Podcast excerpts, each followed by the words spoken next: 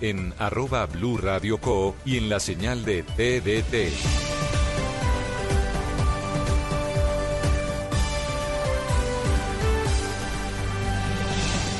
Blue Radio, la nueva alternativa. Voces y sonidos de Colombia y el mundo en Blue Radio y bluradio.com, porque la verdad es de todos.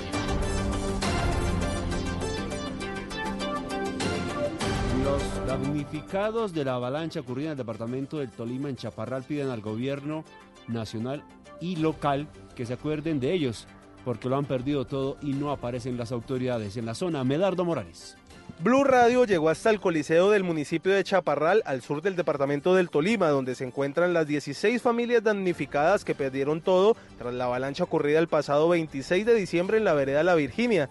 Luis Ovidio Méndez, presidente de la Junta de Acción Comunal de la Virginia, señaló que el gobierno municipal ha sido negligente y que las ayudas que han recibido han sido por parte de la comunidad. El señor alcalde lo, felicitamos que vino y, y nos vio, pero sagradamente aquí tocamos que decir la verdad. La verdad se ha vinculado todos los barrios del municipio de Chaparral trayéndonos trayéndonos la, la, comida, la defensa civil se ha comprometido a darnos la comida. Por otro lado, envió un mensaje al gobierno municipal, departamental y nacional. El mensaje que yo le mando al gobierno municipal, al gobierno departamental, a nivel nacional, que se acuerden de una llavecita de nosotros poder tener esa casita digna que nosotros no la merecemos. A esta hora los damnificados se encuentran reunidos en la alcaldía con el primer mandatario del municipio a quien le piden mayor atención. Y a pesar de que fue habilitado el paso alterno en la vía, la línea sigue el fuerte represamiento de vehículos en la zona tras el volcamiento de una tractomula. Nelson Murillo.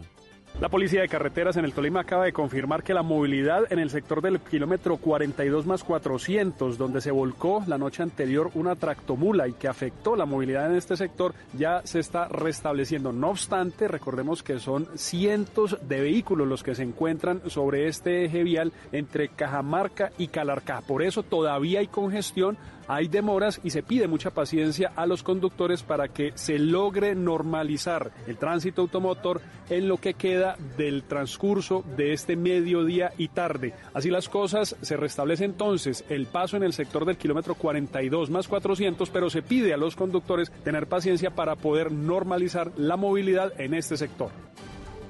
11 de la mañana, dos minutos y seguimos recorriendo las salidas de Bogotá para contarles a nuestros oyentes cómo avanza el plan éxodo de fin de año.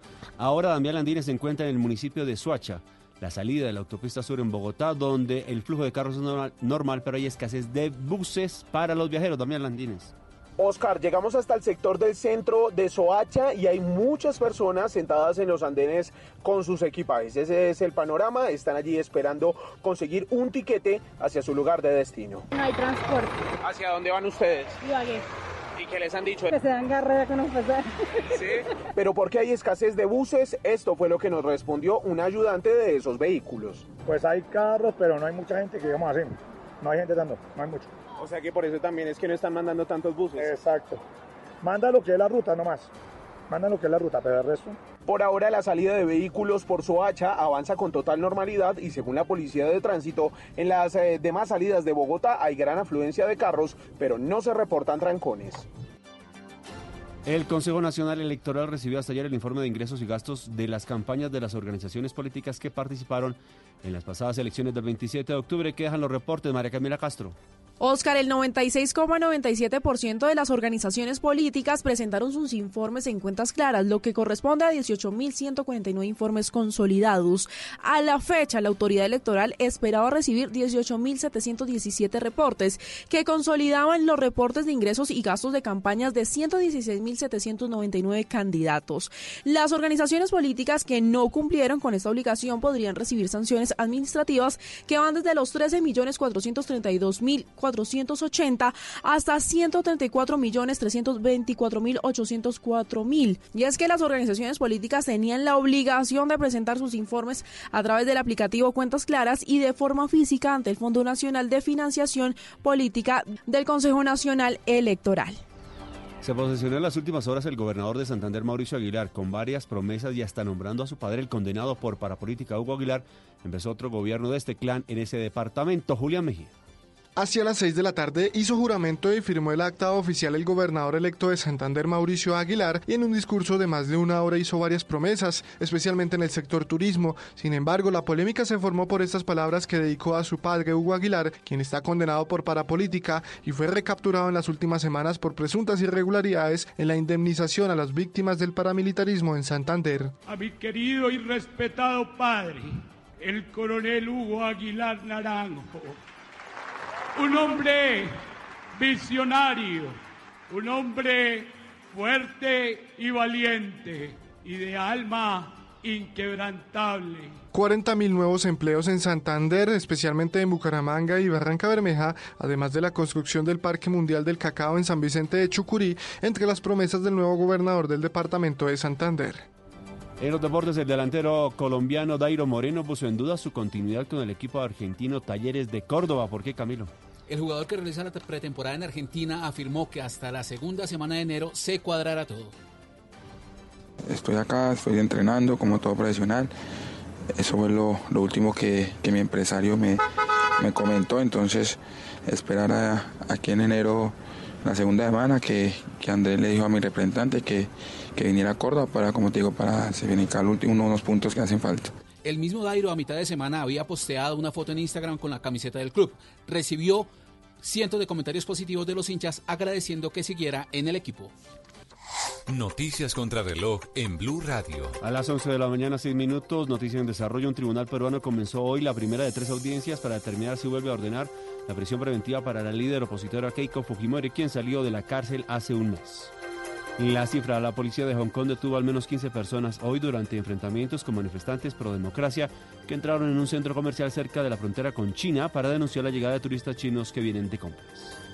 Y quedamos atentos porque los franceses viven este sábado un nuevo fin de semana complicado en los transportes, en pleno desplazamiento de fin de año, en el 24 día de huelga contra la reforma del sistema de pensiones marcado por manifestaciones locales.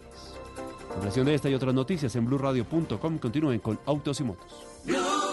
En el 2020 prepara tus ojos. Grandes cosas están por verse y todas estarán en Caracol.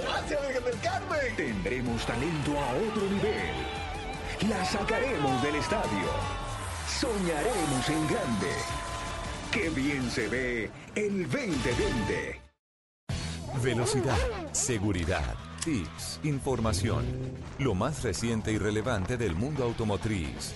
Comienza en Blue Radio Autos y Motos con Ricardo Soler, Nelson Asensio y Luz Autos y Motos por Blue Radio y bluradio.com. La nueva alternativa.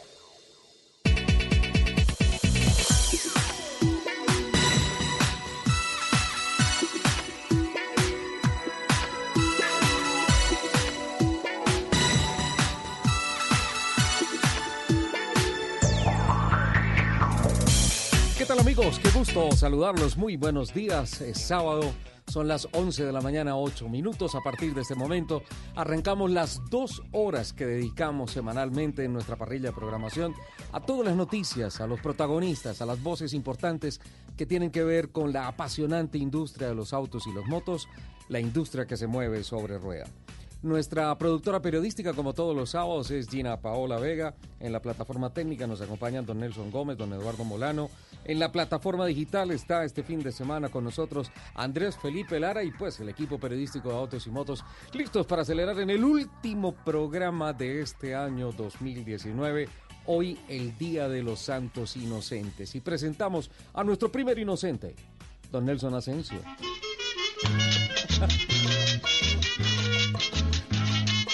Inocente en la víspera de Año Nuevo, don Nelson.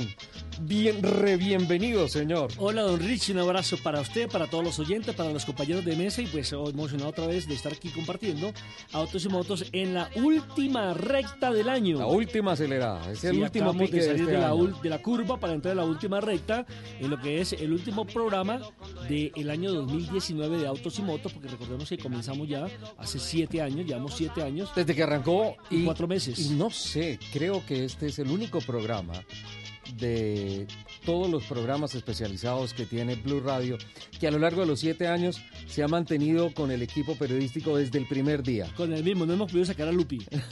hemos hecho muchos intentos, Intentos, pero pero, nada. no, no lo hemos logrado. Exactamente. A Lupi le mandamos un caluroso saludo, nuestro beso, amor. un abrazo. Como siempre, la silla de ella está acá. Y, es la silla vacía. La silla vacía. Hoy le aplicamos la silla vacía. Y un saludo muy especial también a Joaquín, a las niñas, todos. Estamos con ellos de corazón. Eh, yo pequé por la hora para celebrar que no estaba eso. Lo están haciendo, están celebrando. En un año que termina eh, con muchos inconvenientes de tipo eh, de movilidad, ¿no? En materia de movilidad, en materia de infraestructura. Oh, Eh, un año que ha sido difícil, que ha sido duro, porque el ciudadano, el común y corriente, todavía no se mentaliza, todavía no se concientiza de la gravedad que tiene usted salir a conducir con alcohol, de no respetar los semáforos, de no respetar los peatones, de no que, respetar los lo que siempre hemos cacareado acá, la falta de cultura, es lo que más tiene fregada a la movilidad en el país. Pero me preocupa que mire que en diciembre como que eh, la gente borra absolutamente todo lo bueno que ha hecho durante el año. Ujú. Como estamos de fiesta, de final de año, se vuelve más irresponsable que de costumbre. Sí, pero no se nos puede cremar el pastel en la puerta del horno, no, hay que cerrar el año bien, felices, esto es para celebrar. Hola, celebración, ¿qué tal las vacaciones? ¿Bien? Bien, bien, bien, pero eh, tengo muchas eh, anécdotas y experiencias que viví a través como peatón común y corriente o como Ajá. conductor común y corriente de hechos que uno, eh, la verdad, eh, no sale del asombro. Por ejemplo, para comenzar hay que decir que este puente de fin de año tendrá más o menos en las carreteras de Colombia 5.260.000 autos. Es más o menos lo que se estima por parte de las autoridades, un censo eh, que va a marcar un récord, ¿no? Porque nunca antes eh, se esperaba una cantidad de carros y de motos tan grande en las carreteras del país. Pero antes de meternos con eso, y, y hoy siendo el Día de los Inocentes, eh, ¿le parece si hablamos de noticias que parezcan inocentadas? ¿Como cuáles, por ejemplo? Hay, hay muchas, pero antes quiero... No, no, no le he presentado a la bellísima Alejandra Prada. No, pero eh, es más, ella llegó con regalo. Sí. Y ella dijo, hoy regresa Nelson Asensio, estuvo investigando su hoja de vida, se metió en todas las redes, buscó por todos los lados, orgullo tolimense, entonces dijo mínimo tamal. Y fue tamal. Tolimeño. Y fue tamal tolimense. Tolimense, perdón. Tamal tolimense. Tamal desayuno. tolimense. Estaba delicioso, Hola Alejandra, gracias. ¿cómo estás? Muy buenos días, Ricardo. Muy buenos días. Te quedaron deliciosos esos ¿Qué tamales, ¿eh? tal el tamal que les traje? Muy bien. Muy bien, para gracias. empezar la mañana. Un saludo para todos los que nos oyen a esta hora en diferentes partes del país. Neiva, Ibagué, en Cartagena, en Bogotá, por supuesto, En Medellín, el Cali, en ¿no? todo lado. Un abrazo para todos. ¿Qué tal tu Navidad, Alejandra? Muy bien, yo, esto, yo he estado muy, muy contenta, he estado con mi familia, he estado disfrutando eh, pues con los seres queridos, que es lo más importante para esta época. ¿Todavía le llegan regalitos de Navidad y eso? Eh, pues ya se repartieron el 24 de diciembre, pero esperando de pronto hay ¿Usted alguno cree que la cigüeña llega con regalos? La cigüeña con regalo. ¿Cómo? dicen, No. dicen, no, Ah, no, no, la cigüeña. ¿Cómo así? Pilas, pilas, no, no. vamos Es Papá. Noel. Es Papá Noel, Sí, sí, yo, como así? La cigüeña. Dice, ¿qué no, noticias nos tienes, Alejandra? No, no, no, Con por razón favor. empezó, eh, ¿qué, qué, qué, qué, qué, ¿cómo me, me asusté. Me, De una ¿cómo? vez Oscar Murcia saltó porque está aquí en la mesa de trabajo y dice, noticia para el centro informativo de Sí. Blue Radio. Periodista está Aquí, embarazada. Atento a la noticia. No, No, no, tú mantienes la línea, ¿no? De Sí. momento no, muchas eh, gracias. no, era Papá Noel. Sí, Papá Noel. De pronto Papá Noel puede llegar con un regalito extra, pero esperemos que no sea así por el momento. Don Oscar Murcia, bienvenido. ¿Cómo estás? Hola Ricardo, buenos días a todos. Eh, saludo especial a los oyentes de Autos y Motos aquí con las noticias y atento a, a todo lo que está pasando Bueno, con las máquinas, los autos, lo que ustedes manejan. la movilidad de este fin de semana, ¿no? Que arranca un puente largo, uno de los más complejos para el control de las autoridades y las noticias que parecen inocentadas. Y de verdad, hoy, el 28 de diciembre, tenía que salir al primer lugar de las noticias el bendito tráfico de la línea. ¿Qué fue lo que pasó en esta oportunidad? Ricardo, pues en las últimas horas, sobre la madrugada, en el sector de la línea, en el kilómetro 44, se volcó una tractomula. Digamos que ese es el hecho Eso, de, lamentable. de aquí hacia el occidente, ¿es Exacto. al lado de Cajamarca o al lado de. Calarcá? No, al lado de Cajamarca, al lado del, del departamento del Tolima. Eh, se volteó la tractomula, o se volcó, mejor. Eh, por fortuna, digamos, no hay personas heridas, no hubo un accidente complicado, pero obviamente mover ese tipo de vehículos Taponó en esa zona vía. donde es imposible llegar primero, Sí. eh, es muy estrecha la vía, el sitio donde se volcó, pues mientras llegaron las autoridades, hay represamientos desde 5 horas, 3 horas, mucha gente que llegó se demoraron en pasar la línea, los que alcanzaron antes de, y los que obviamente durante ese tiempo, desde la madrugada hasta ahora, que ya se habilitó el paso, primero se fue paso alterno. Pero solamente a un carril, ¿no es cierto? Es paso alterno, ya se habilitó la vía, pero obviamente, completamente, pero es difícil que con el represamiento de vehículos de más de cinco horas desde esta mañana que empezó el represamiento, inclusive nuestro compañero Miguel Garzón, quien se encuentra ve hacia el occidente del país, estaba Está allí, ya atrapado. Lleva Ah, no, más lo de podemos, lo podemos dejar de fin de año allá para que siga informando.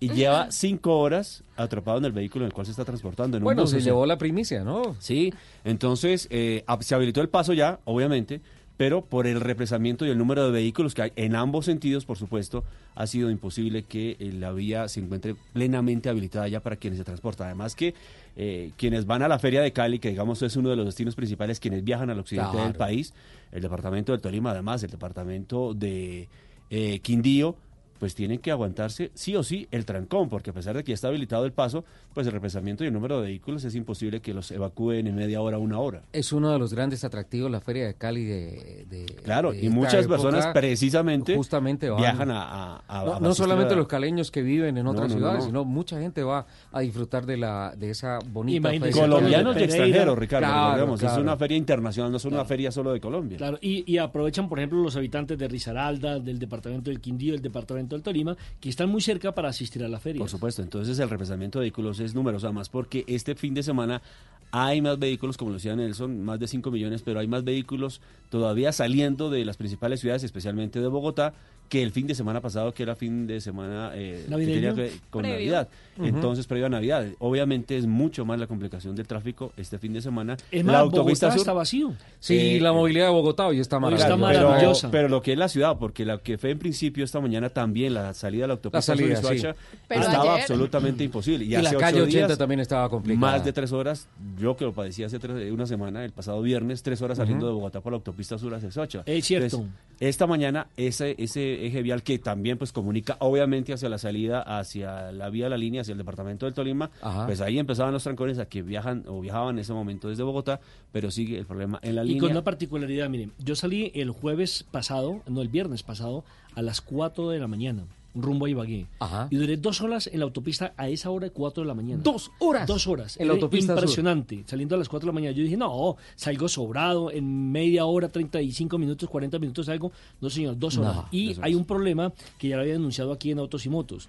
Cuando usted va por la avenida Boyacá para salir a la autopista, Sí. lamentablemente quedan todos los mataderos de ese sector. Sí, Sí. sí. Todas las Esa carnicerías. es la zona de Venecia, ¿no? No, el sector es de Venecia. imposible. ¿Y cómo las autoridades? Pasando por eso, por eso me di a la tarea de tratar de investigar dónde estaba la alcaldesa que va a asumir a partir del primero de enero, porque quería proponerle ese tema. No es posible que para salir a la autopista sur, sabiendo los inconvenientes que de por años se vienen presentando allí con los trancones, eh, los carros que traen la carne eh, encuentran el parqueadero sobre la autopista. En la, en la propia vía y, la propia y, vía. descuartizante ahí. Exactamente. eh, Es Y un no- tema de y no hay- sanidad importante que hay que revisar. Terrible. Aparte de un, de problema de movilidad, un problema de sanidad. Ajá. Claro. Y no hay Correcto. una sola eh, autoridad, no hay un policía, Al no hay frente. nadie que controle exactamente. Lo segundo, en este trayecto que hice hacia la ciudad de Ibagué, oye, no puede seguir pasando que las tractomulas eh, que deben ir por el lado derecho de la vía, ¿cierto? No, entonces una va por el lado derecho, una va por el lado izquierdo y van hablando entre ellos y detrás la cantidad de autos esperando. Ocupan los dos carriles. esper- ocupan los dos carriles. Y le echan el carro a cualquier Sí, otro auto claro. pequeño. ¿sí? Sin, sin ningún problema, ni un solo policía de tránsito. Y cuando me encontré a los agentes de tránsito, qué pena que les voy a bajar la caña, pero es la verdad, eh, resulta que están reunidos tres o cuatro de ellos hablando, pero no controlando el tráfico. Entonces, ¿en qué estamos? Ahí es donde vienen, empiezan los grandes problemas de movilidad. ¿no es y la irresponsabilidad de otra gente manejando, ¿no? Yo no Porque, sé. eh, Sí. está más de 120, doble carril de 120. Aunque también aquí hay vías donde, por ejemplo, me encontré que, con los carteles que decía máximo 80, ¿cierto? Sí. Y a los eh, 60 metros, ni siquiera una cuadra a los 60 metros decía 60 en una recta. Entonces, uno no entendía. O sea, eh, ¿cómo van a haber dos, vías, dos, dos, dos señalizaciones, dos eh, eh, Seña- pancartas de esas eh, en menos de una cuadra con dos velocidades diferentes? Además que usted Suele sabe... pasar, y, y a veces uno va a la carretera, hay una disminución por un paso en alguna población o algo así a 30 kilómetros por hora y se queda en 30. Exacto, eso le iba a decir, pero se dice el número de los kilómetros en los que usted debe tener en ese momento de velocidad del vehículo, pero no dice cuándo termina. O sea, usted Exacto, asume que usted se puede quedar ahí Debe en continuar con 40, esa 50 velocidad. kilómetros más A en 30 30 kilómetros. kilómetros por hora. No sé si ustedes estén de acuerdo conmigo, don Nelson, don Oscar, doña Alejandra.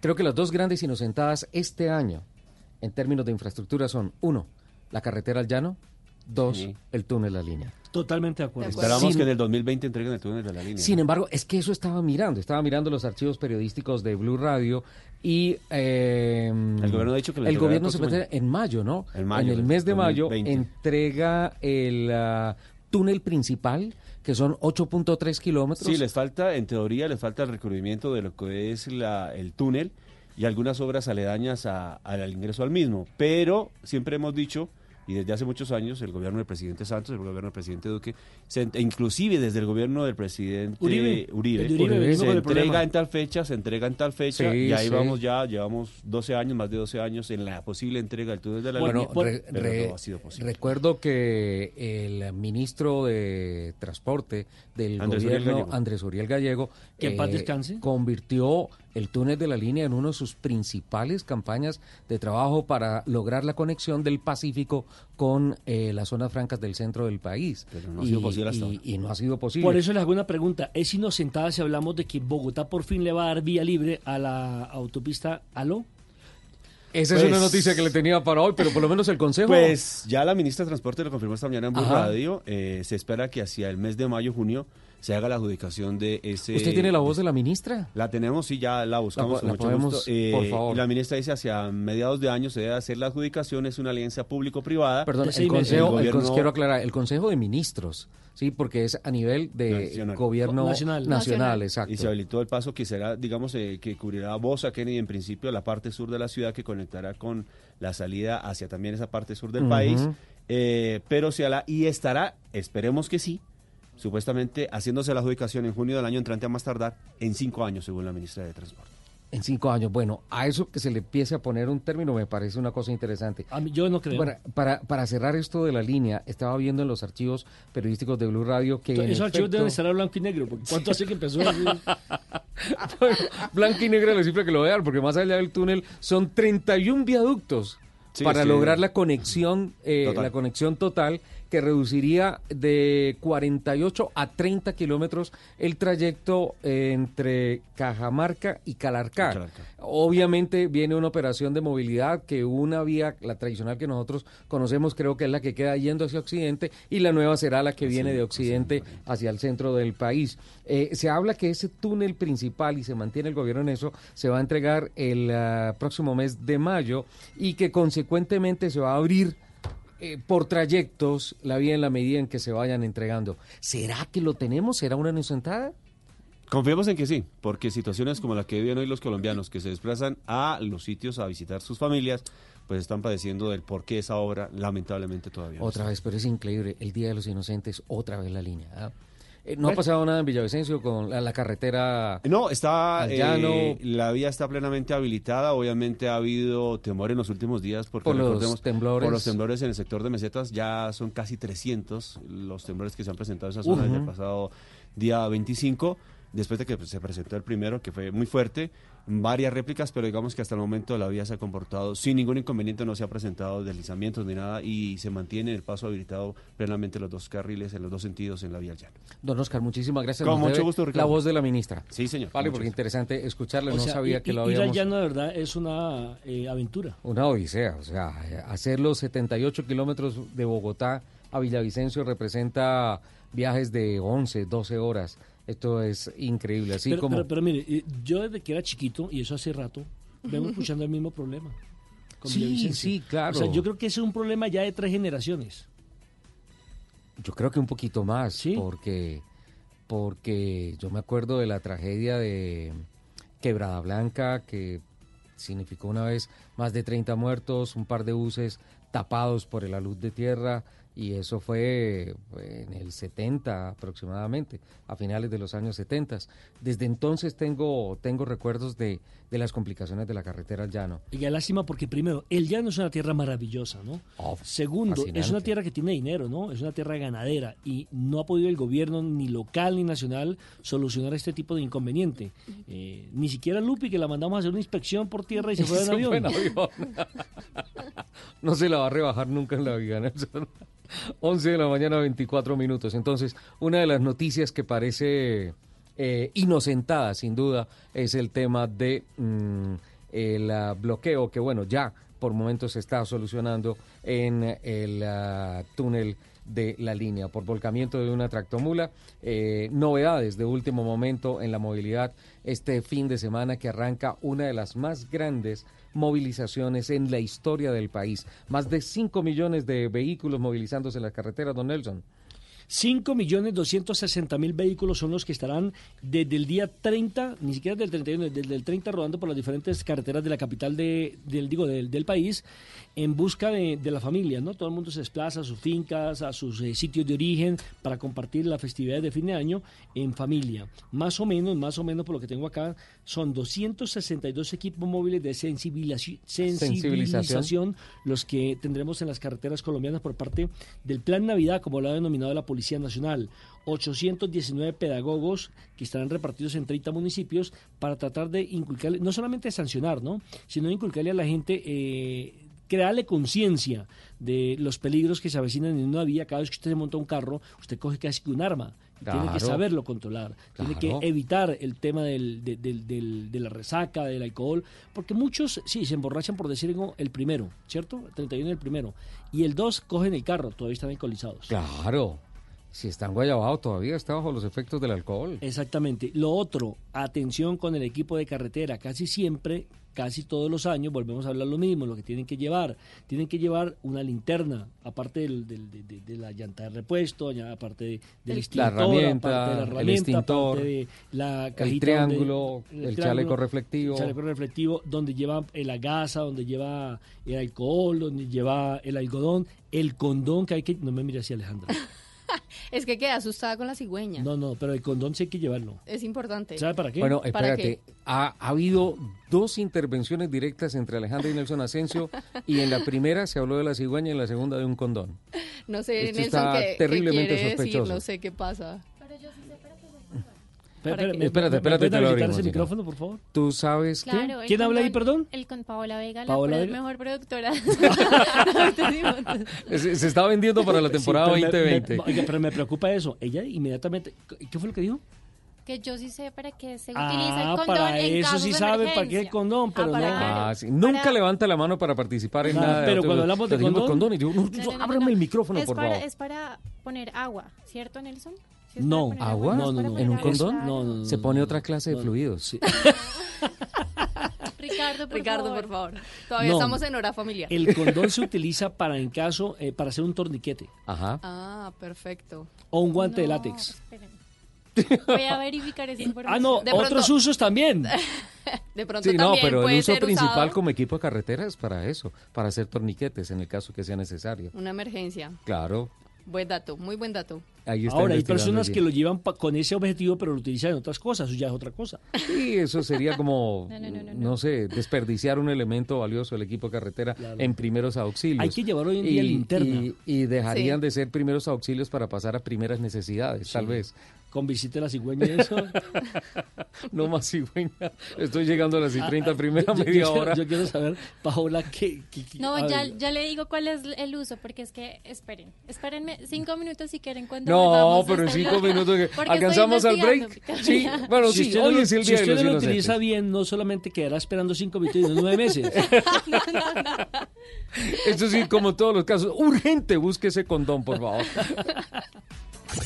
Escuchas Autos y Motos por Blue Radio y bluradio.com.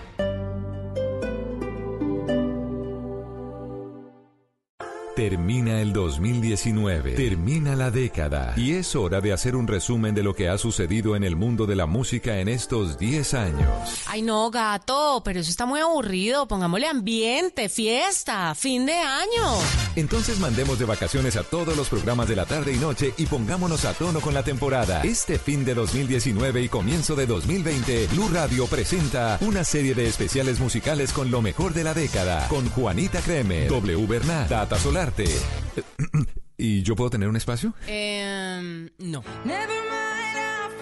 Mentiras, claro, obviamente. Perfecto. Del 25 de diciembre al 5 de enero desde las 2 de la tarde, temporada de vacaciones en Blue Radio, con la música y los artistas de la década. Una manera diferente de recibir el 2020 por Blue Radio y bluradio.com, la nueva alternativa. Nos une la misma pasión, la alegría y la emoción. Se juegan los estadios, se vive en Blue Radio. Un continente unido como una nación. Colombia y Argentina celebran la fiesta del gol. Se escucha en el barrio, en la casa, en el carro, en la esquina, en la tienda, en la cuadra. Se vive en Blue Radio, BlueRadio.com. Se juegan los estadios, se vive en Blue Radio.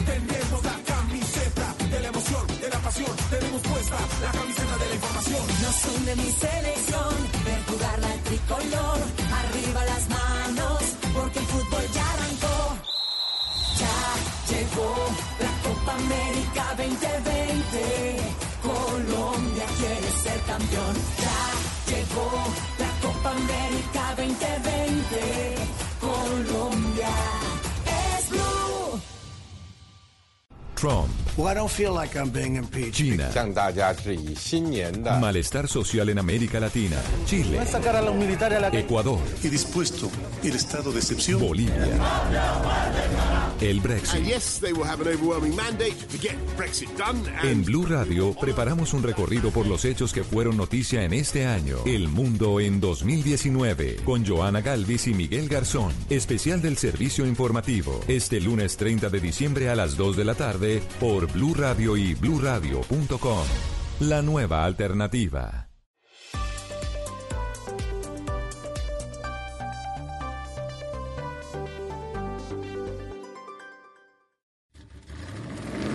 Voces y rugidos en autos y motos de Blue Radio. Voces y rugidos. Una adolescente de 14 años inventó un sistema para evitar el punto ciego de los autos. Con una impresora 3D, una cámara y un proyector, Alaina Gassler logró desarrollar un sistema para que el punto ciego no sea un problema para los conductores. Alaina logró que las imágenes captadas por la cámara se proyectaran sobre el paral del automóvil, ampliando la visual del conductor hacia atrás y evitando así los puntos ciegos que tantos accidentes han generado. Por su creatividad, esta adolescente de Pensilvania ganó un premio de 25 mil dólares. Concluye Alaina que perfeccionará su idea y tratará de venderla a compañías automotrices como Tesla. La Federación Internacional del Automóvil FIA oficializó a Colombia como sede del Congreso 22 Americano FIA de Movilidad y Deporte, evento que tendrá lugar en la ciudad de Cartagena en agosto del 2020, con la participación de 34 países de la región y algunos expositores e invitados especiales de Europa, encabezados por el presidente de la FIA, Jan Todd, el presidente de Deportes de la FIA, Graham Stoker, y el presidente de Movilidad y Turismo de la FIA, Thierry Willenmark, así como los presidentes de los Automóvil Club de la región. El Team Chevrolet Dakar confirmó su participación en el famoso Rally Dakar, que arranca por primera vez en Arabia Saudita, teniendo como piloto al ecuatoriano Sebastián Guasamayín y como navegante a Oscar López.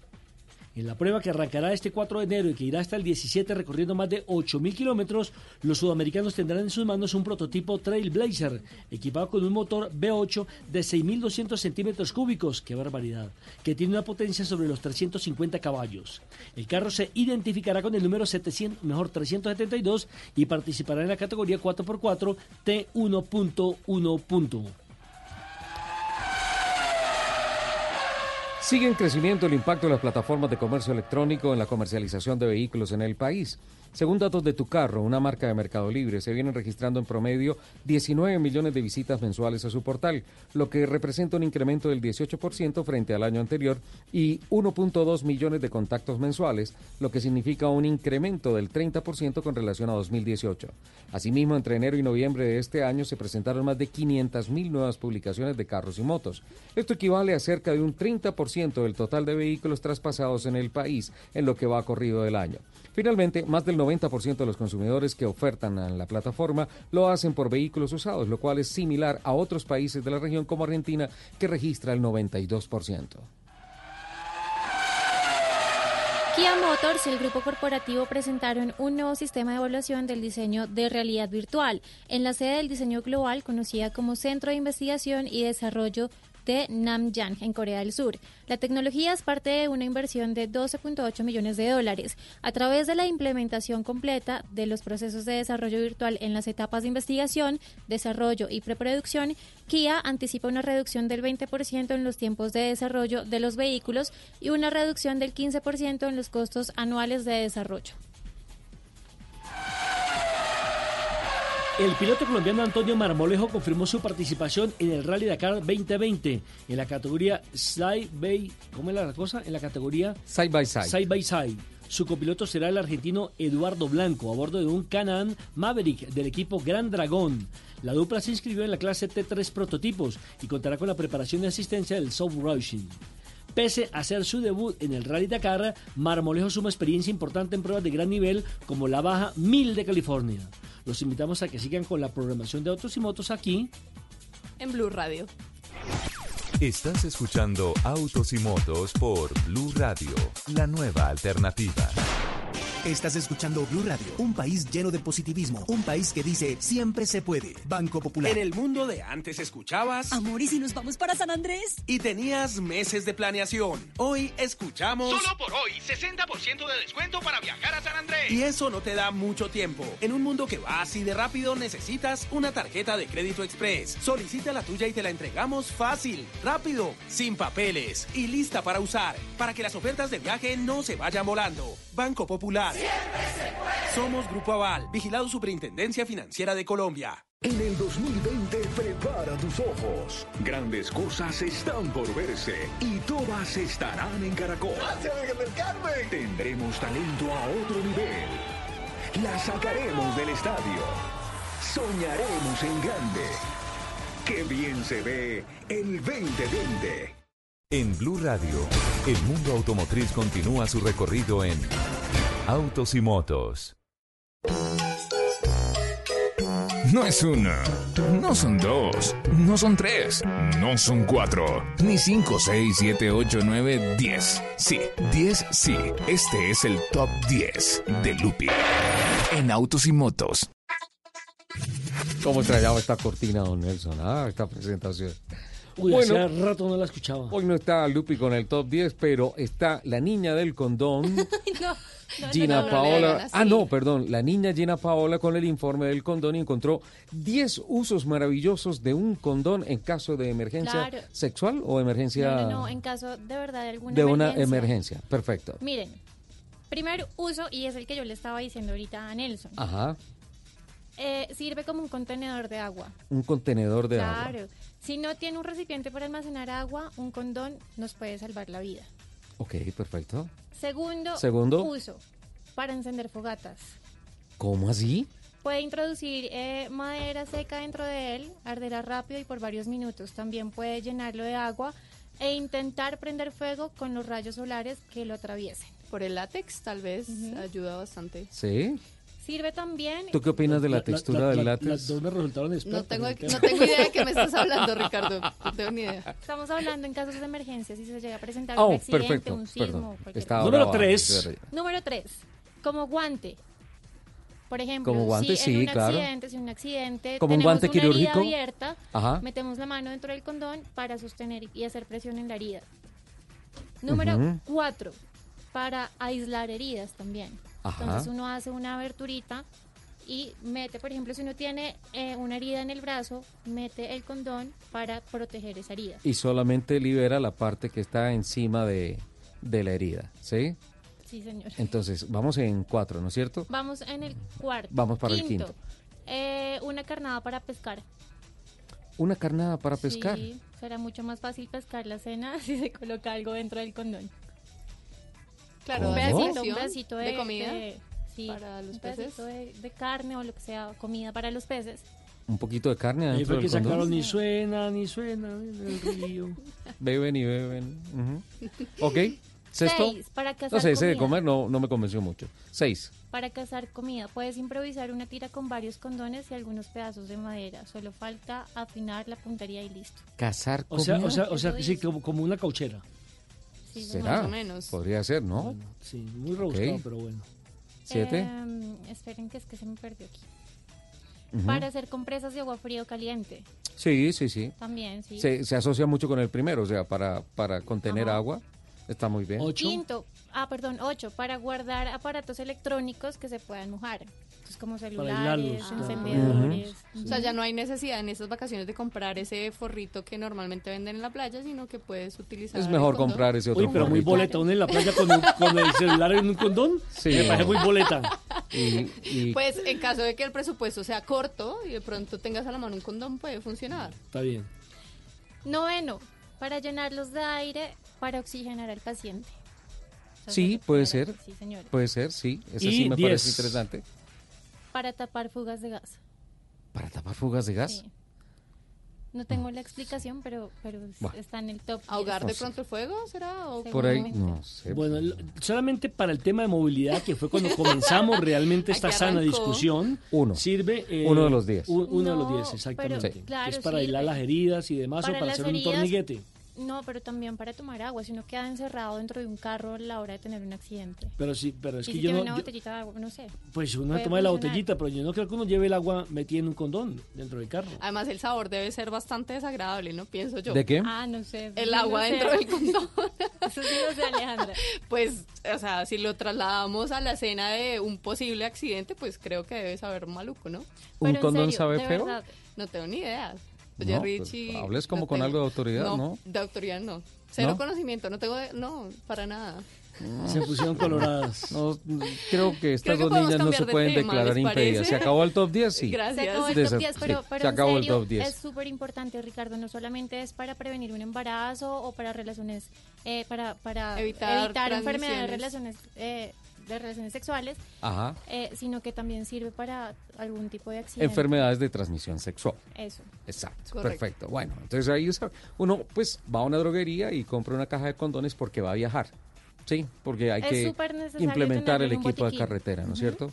Sí, señor. Sí, perfecto. Creo que hay unas cosas que son muy interesantes en el caso de que se presente algún accidente, como esencialmente de- acumular agua, mantener agua limpia y especialmente que sirva de Torniquete. torniquete y para aislar alguna herida. Me Y, parece que es esencial. y finalmente, para los que no tengan plata, para que echen el celular ahí, entonces, que vayan a la playa.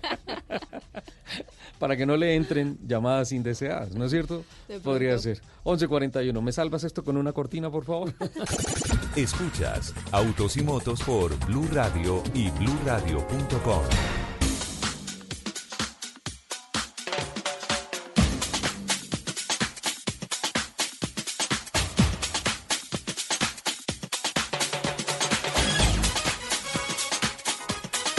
Lamentablemente no está funcionando del todo bien mi, teléfono celular.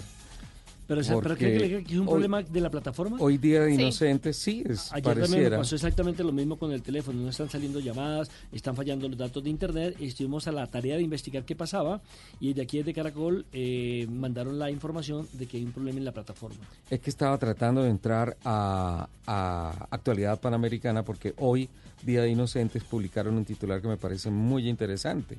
Y es que ah, dicen que va a haber una carrera de conductores del SITP en el Autódromo Tocancipá. No te creo, Ricardo. Debe ser una inocentada. Don Camilo Castañeda, Yo ¿cómo creo. estás? Buenos días. Ricardo, Alejandra, Nelson, un gusto estar acá, saludarlos y compartir en este último programa de fin de año. Bienvenido. ¿Cómo va todo? ¿Bien? Bien, bien, don Ricardo. Venía desde Zipaquirá, ¿no es cierto? Sí, señor. ¿Qué tal la movilidad al norte de Bogotá? En No, sabana? realmente está súper fluido. eh, pues un poquito más de carros de lo que esperaría para el último fin eh, de año, eh, fin de semana del año, pero realmente está muy, muy, muy fluida la movilidad.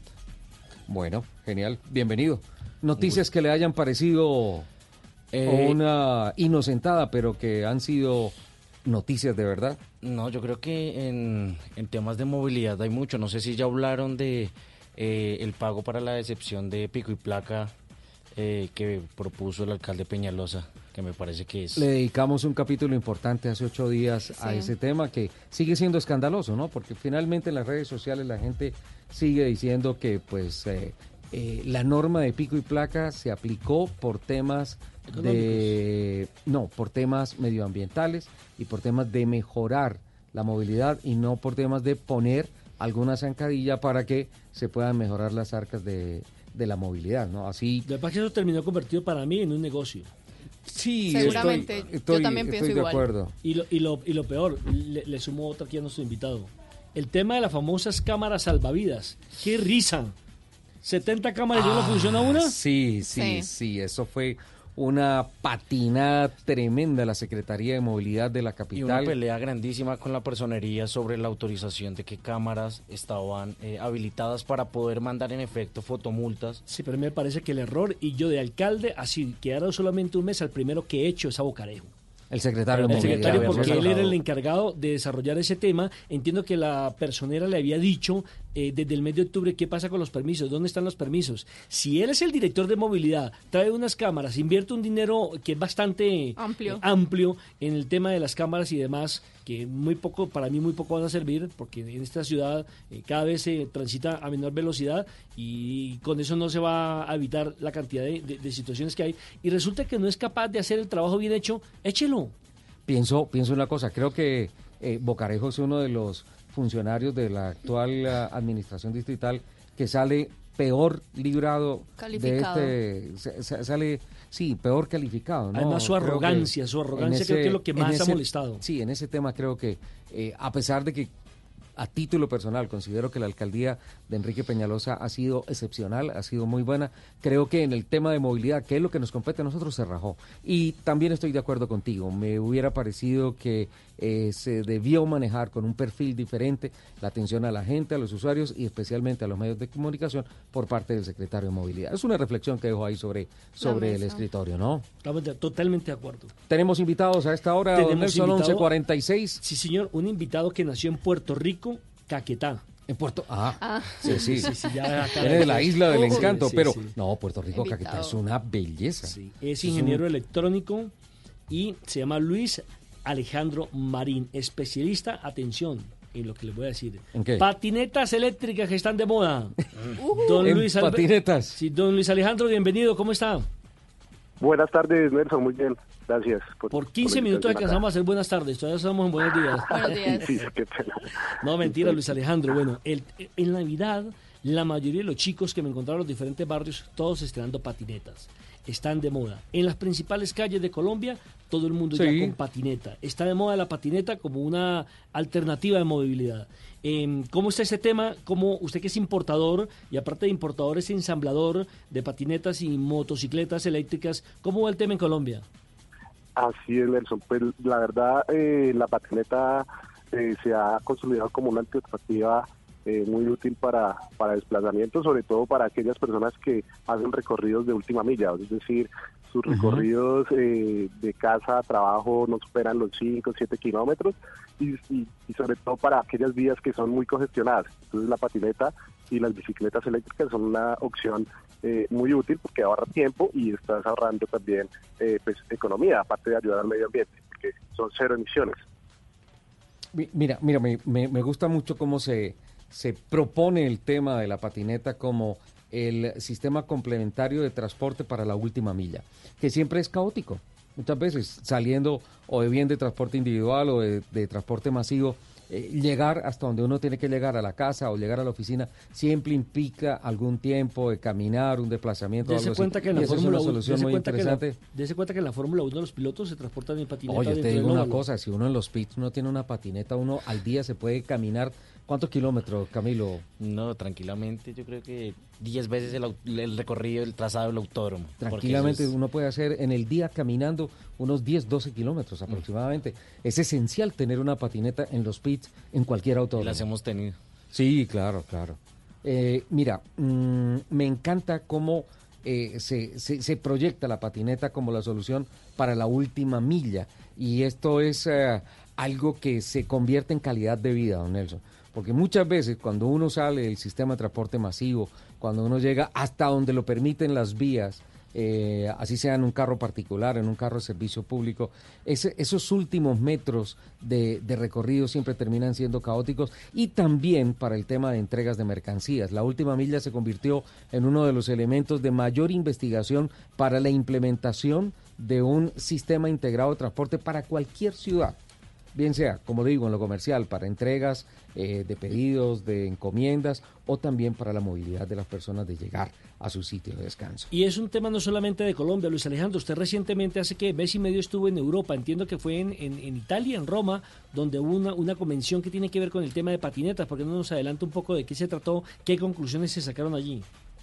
Eh, Exacto, eh, fue en, en- en Milán, la feria se llama EIMAR, es una feria eh, exclusiva para eh, movilidad en dos ruedas prácticamente, motocicletas, patinetas, bicicletas eléctricas, y es una feria donde todas las marcas muestran, digamos, las últimas tendencias en tecnología, en diseño, en, por ejemplo, la calidad y la vida útil de las baterías que día a día pues eh, se van mejorando, van incrementando su capacidad.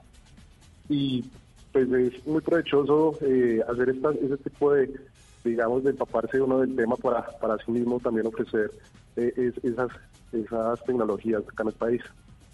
Luis Alejandro, una pregunta. Eh, ya eh, que usted está pues conoce muchísimo de este de esta nueva alternativa en cifras, ¿cuál es el crecimiento en los últimos meses eh, pues para el uso de esta patineta y de diferentes eh, alternativas que tenemos para la capital? Eh, claro, pues digamos que cifras exactas, eh, tenemos por ejemplo la cifra que, que el distrito eh, concedió a, los, a, los- a las empresas que están operando eh, las patinetas públicas, Sí. es un Sí. tipo de 3.000 3.000 patinetas para las empresas, las diferentes empresas que, que, que ofrecen este servicio. Digamos que en cuanto a, la- a las privadas, eh, el número puede ser mucho mayor porque no hay una cifra exacta ni que vamos, eh, no se lleva un registro total de cuántas, cuántas patinetas eh, pues están registradas, pero la cifra puede ser mucho mayor de, de 3.000, es decir, estamos hablando de más de 10.000 aproximadamente, como para dar una cifra.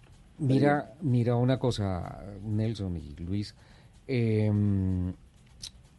un termómetro que nos puede marcar si va bien regular o mal el tema de las patinetas es la aceptación o rechazo de cierto gremio hacia esa movilidad. Digo yo, es el complemento y me, me encanta que Luis haya dicho que es la solución para la última milla, porque realmente lo es. Mira la noticia que salió esta semana. El líder de taxistas amenazó con acabar el servicio de patinetas eléctricas en Colombia. Y obviamente se habla de Hugo Ospina, quien es la persona que Ah, ha pero generado... ya- pero quiso acabar tan- con Uber, tanta ahora quiere contra- acabar con las patinetas. Exacto. A raíz de lo que pasó con Uber y el tema de Cotec, del cual hablamos el pasado fin de semana, el señor Hugo Espina salió a decir, las patinetas correrán la misma suerte. Y básicamente representa que la lucha de los amarillos, como es conocida eh, el gremio de los taxistas, eh, va no solamente contra Uber, sino contra todas las plataformas móviles que según ellos ofrecen de manera ilegal el servicio del transporte en Colombia. Por tanto, eh, pues no sé, Hugo Ospina, muchas veces hemos tenido acá en nuestras redes sociales conceptos de taxistas que dicen que no representa completamente al gremio y que en esta oportunidad ya se eh, mandó lance en ristre contra las patinetas diciendo que después de todo lo que pasó con Uber y lo que está pasando con Pickup, eh, se viene el señor Hugo Espina y su gremio de taxistas en contra de las patinetas. No es una ni sentada, es una noticia en serio, Luis. ¿Qué concepto le merece esto? Pues digamos que eh, nosotros estamos en contra porque eh, la patineta y todas las alternativas, eh, sobre todo eléctricas y, como opción de movilidad, eh, son una alternativa que deben eh, estar al alcance de la, de la, de la comunidad, de las personas. Eh, incluso eh, el tema de las patinetas, pues el, el- el distrito hizo algo muy, muy bueno que fue regular eh, el uso del espacio público. De hecho, eh, muchas de estas empresas le dan su, su contribución a la ciudad para precisamente poder operar. Entonces, eh, yo creo que hay que darle paso eh, a las nuevas tecnologías, eh, sobre todo eh, las eléctricas, que son eh, lo que vamos a ver en los próximos años y no quedarnos rezagados en cuanto eh, pues eh, este tipo de, de bloqueos. Con todo, con todo respeto, la, la próxima noticia que va a venir del señor Hugo Espina y del gremio es que entonces van a demandar a las personas que utilicen su carro particular, ¿no? O sea, Además, le, le abs- a todo, a las patinetas, absurdo. a las bicicletas, a Uber, a, a- a todo. Uno puede comprar una, una patineta Y de uso moverse, personal y obviamente cumpliendo fuera, con todas las normas que establece el distrito, por ejemplo, aquí en Bogotá o en las normas que se establezcan en diferentes ciudades en el país y usarlas, ¿no? A mí, a mí me parece una, una práctica muy sana y bonita, me gusta andar A en propósito, Luis Alejandro, ¿cuál es la restricción que hay de las patinetas? Porque ayer hablábamos extra micrófono que la norma o alguna de las normas dice que usted no puede eh, conducir un eh, elemento eléctrico por las ciclovías, por las ciclorrutas, llámese una moto eléctrica, llámese una patineta, pero usted hablaba de un, de un decreto, ¿cuál es? Eh, así es, el decreto eh, es una resolución, la resolución 160 del, del 2017 por parte del Ministerio, eh, precisamente regula la- lo que son las bicicletas eléctricas. Entonces sí eh, se pueden, eh, digamos, circular por ciclorrutas y ciclovías siempre y cuando cumplan con las siguientes normas. Eh, no superar los 25 kilómetros por hora eh, con su sistema de, de pedaleo asistido, es decir, que se active solamente cuando se esté pedaleando no pesar más de 35 kilos eh, y eh, que su potencia nominal no sea mayor a 350 vatios. Si estamos dentro de estos parámetros, podemos hacer uso eh, perfectamente toda la malla eh, diseñada para las para las bicicletas, que son ciclorrutas, ciclovías y espacios eh, diseñados para las bicis. Ir a máximo, ir a máximo 25 kilómetros por hora, ¿no? Pero esa, Exacto, esa velocidad sí, eh. no se alcanza en condiciones normales, ¿no? Para- Eh, sí, en condiciones normales uno va a 20, 25, eh, incluso pues vemos eh, ciclistas que alcanzan mucha más velocidad no siendo eléctricas. Entonces, digamos que la, la, la- los requisitos y, y la parametrización de, de, de, de estas normas pues eh, está dentro de, de- de lo esperado. Luis Alejandro, tenemos en la mesa de trabajo a una verdadera especialista en pedalear, eléctrico o no eléctrico. Bueno, eh, Luis Alejandro, yo iba- la pregunta que iba Es a nuestra hacer... ciclista de cabecera, Alejandra. Bueno, sí, yo, yo ando por ahí en bici, pero ah, cabe aclarar que cuando estoy en la ciudad, pues eh, con mi respectivo casco, luces, eh, Con todas las normas. con todas las normas, por supuesto, respetando siempre la vía también eh, para los carros.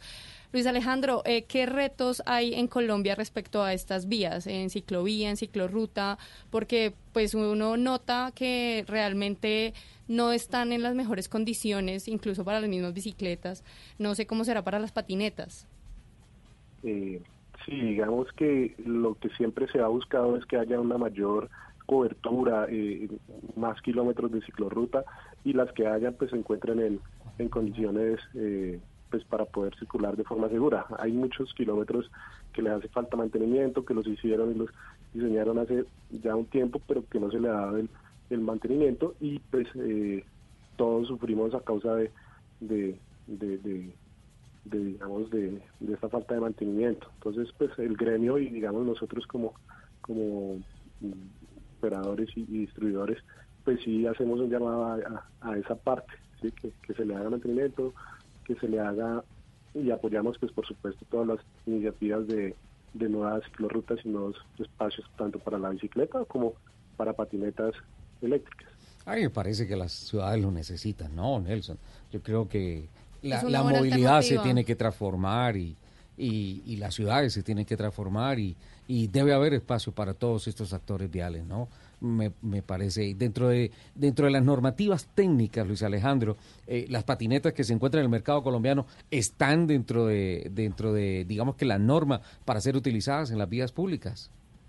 Eh, no hay una norma oficial que, como en el caso de las bicicletas, que se haya expedido, Ajá. pero en el caso de Bogotá, mm, eh, el, el distrito sí, sí realizó, eh, mm, o bueno, expidió unas ciertas normas para las bicicletas, de, digo, las patinetas de uso público. ¿sí? Las privadas no tanto porque pues no hay una norma que, que impida tú en, tu predio o en un, en un sitio privado pues eh, utilizar una patineta ya sea de, eh, estoy hablando en, en caso de potencia de 350, 250 o 500 vatios, eh, no, no existe esa norma.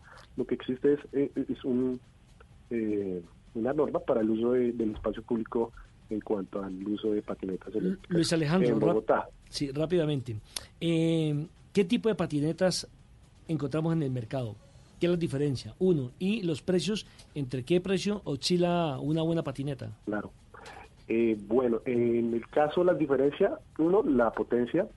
La potencia es eh, eh, la potencia que tenga el motor y su velocidad, el alcance, la velocidad máxima. Vamos eh, desde 250 vatios, vemos patinetas de 500, incluso de 1000 vatios. Eh, y eh, los precios son muy variables. Tenemos precios desde millón doscientos, eh, incluso menos, hasta 5 millones, 6, 6 millones, pagando pues por todo, pues por toda esa gama de precios. Entonces es un Wow. mercado Bastante bastante amplio. dinero, pensé que era Hay, algo hay- menos. hay patinetas desde utilitarias hasta premium. Sí. Exactamente, sí, para todos los gustos eh, y características especiales como, como su potencia, como su sistema de freno. Qué bueno, y, y, en, y en su negocio no tiene contemplados unos test drive por ahí. para, Sí, claro, ¿no? Sí. Nosotros eh, a todo el mundo los invitamos a nuestro local a que haga antes de, de, de la compra su test drive. Tenemos patinetas pues, para que la gente eh, se adapte a su, a su funcionamiento. Ah, ¿Desde hace cuánto está, está dedicado a la importación de estas eh, patinetas? Eh, llevamos en el mercado seis años con, con las bicicletas eléctricas y en el caso de las patinetas ya llevamos aproximadamente dos años eh, incursionando pues, con esta opción de movilidad. Pues Luis Alejandro, mil gracias por compartirnos este sábado el último programa del año de Blue Radio de Autos y Motos. Eh, la novedad en vacaciones, la novedad de Navidad que son las patinetas, están de lujo, están de moda, hacen parte de la movilidad Y de los regalos. De los regalos de fin de año. Un abrazo y ¿va para Puerto Rico o no? Eh, vamos a ver, eh, es, es probable que sí. Mande fotos, eso es una belleza. Eso es un paraíso Muy amable. natural. Ah, una claro que recomendación, no se vaya en patineta porque no llega. Son para Bueno. recorridos de última milla. No, pero en una de 6 millones yo me voy hasta allá. Felicidades, Luis Alejandro. Gracias, un abrazo. Feliz año. Sí, sí, hasta luego. Ahí está, dos en punto, llegó la hora de las noticias. Voces y Nosotros sonidos sí entregamos a la hora que de es. Colombia, cumpliditos. 1200. Ya regresamos en Autos y Motos.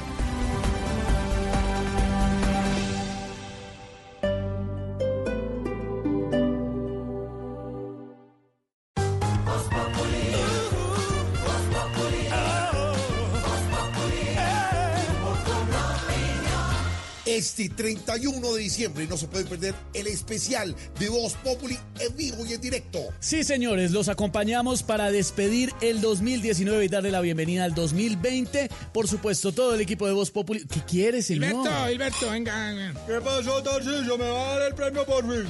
Este año sí va a ganar. ¿Qué me voy a ganar? Lo mismo le digo a Esteban, venga, venga, tenga su premio. no, Este señor, sí no me interesa. No, Bueno, señor. bueno, bueno. ¡Hey! ¡Hey! Nos vemos todos el 31. El amarillelo, que traigan el amarillelo y las viejas. Ah, yo traigo las viejas, papi. Eh, Podemos hacer una oración. Ay, claro que sí, Aurorita, lo que quiera. Del Padre, el Hijo, No, pero ese día, en este gran especial para despedir el 2019, Voz Populi va a estar despidiendo el año desde las 10 de la noche, este 31 de diciembre. 31 de diciembre humano. Porque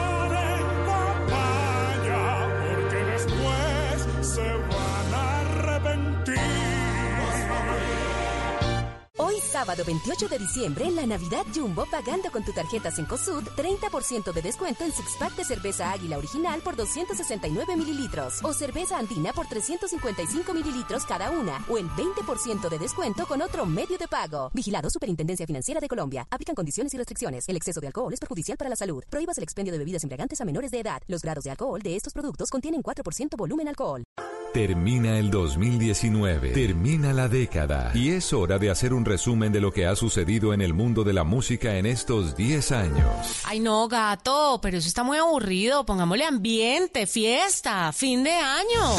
Entonces mandemos de vacaciones a todos los programas de la tarde y noche y pongámonos a tono con la temporada. Este fin de 2019 y comienzo de 2020, Blue Radio presenta una serie de especiales musicales con lo mejor de la década, con Juanita Kremer, W Bernat, Tata ¿Y yo puedo tener un espacio? Eh, no. Mentiras, claro, obviamente. Perfecto. Del 25 de diciembre al 5 de enero desde las 2 de la tarde, temporada de vacaciones en Blue Radio, con la música y los artistas de la década. Una manera diferente de recibir el 2020 por Blue Radio y bluradio.com, la nueva alternativa.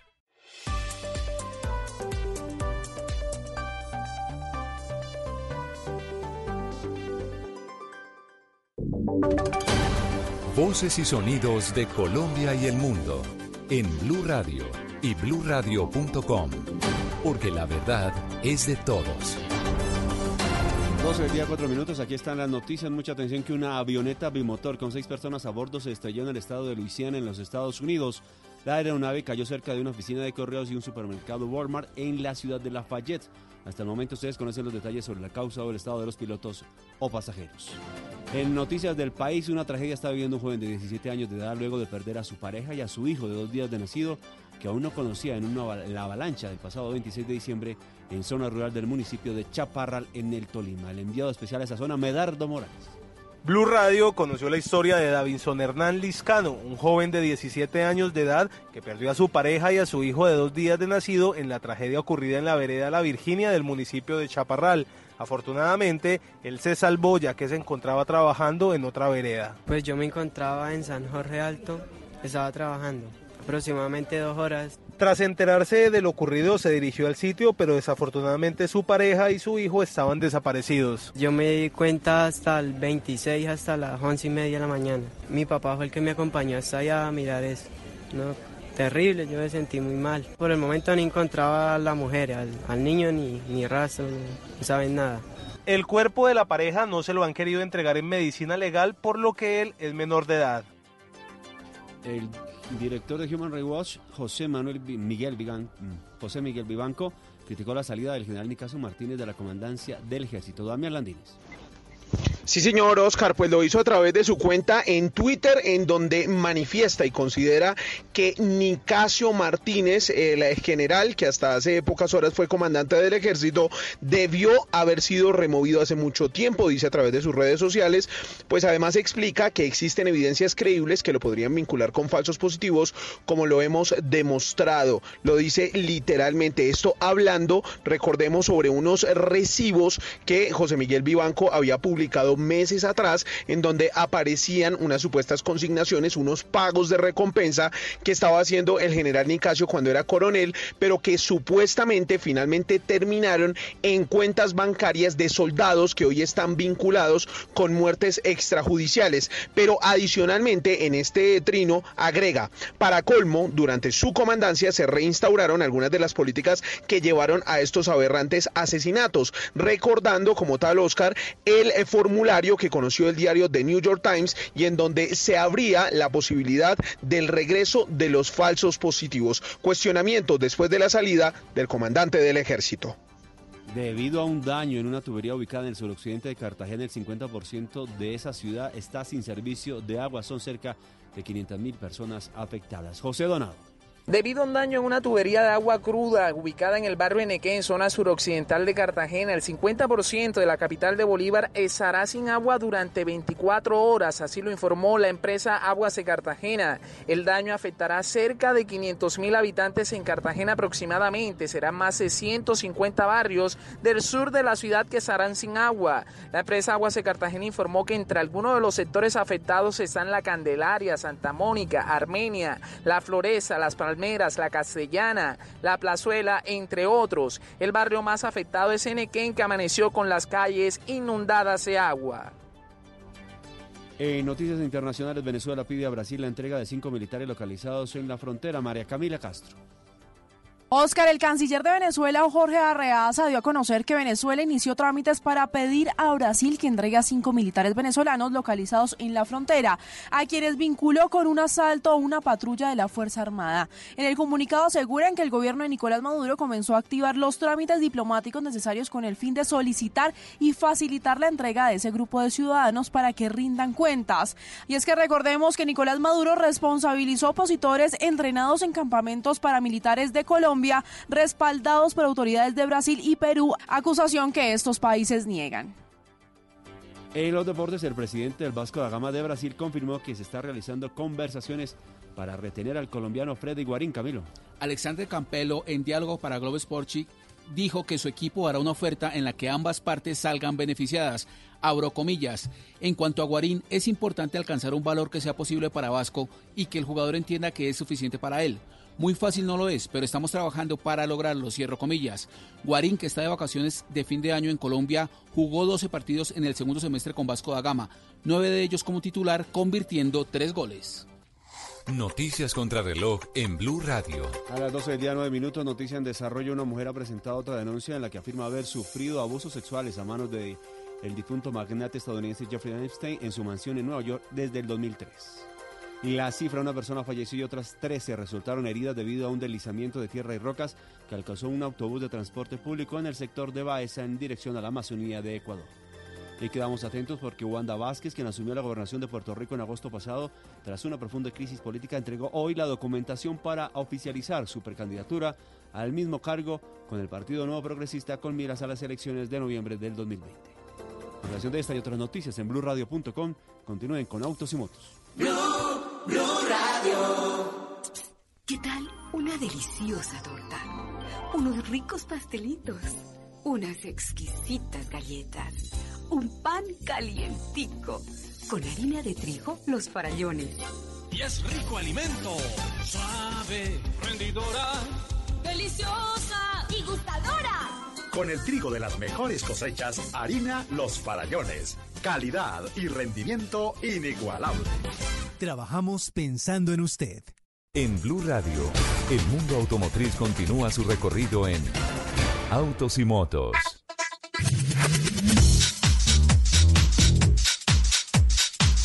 Y 12 del día, 10 minutos, arrancamos nuestra segunda hora de autos y motos. Hoy, eh, digamos que en un especial del Día de los Inocentes. ¿Algún inocentado le pasó en Camilo Castañeda este año en términos de movilidad? Eh, no, no, no, no, gracias a Dios, no. En su carro, en su bicicleta. Eh, en la bici que me la robaron. Ay, a mí me pasó Ah, lo mismo. Sí, te robaron la bici. Qué triste. Y eso es un peligro andar eh, a altas horas de la noche con una bici en Bogotá. Entonces. Bueno, una noticia que este año pareció una insentada, pero fue real, fue el anuncio de la administración distrital eh, dándole a Bogotá el título de la capital mundial. de la bicicleta, registrando más de un millón de viajes diarios en bicicleta.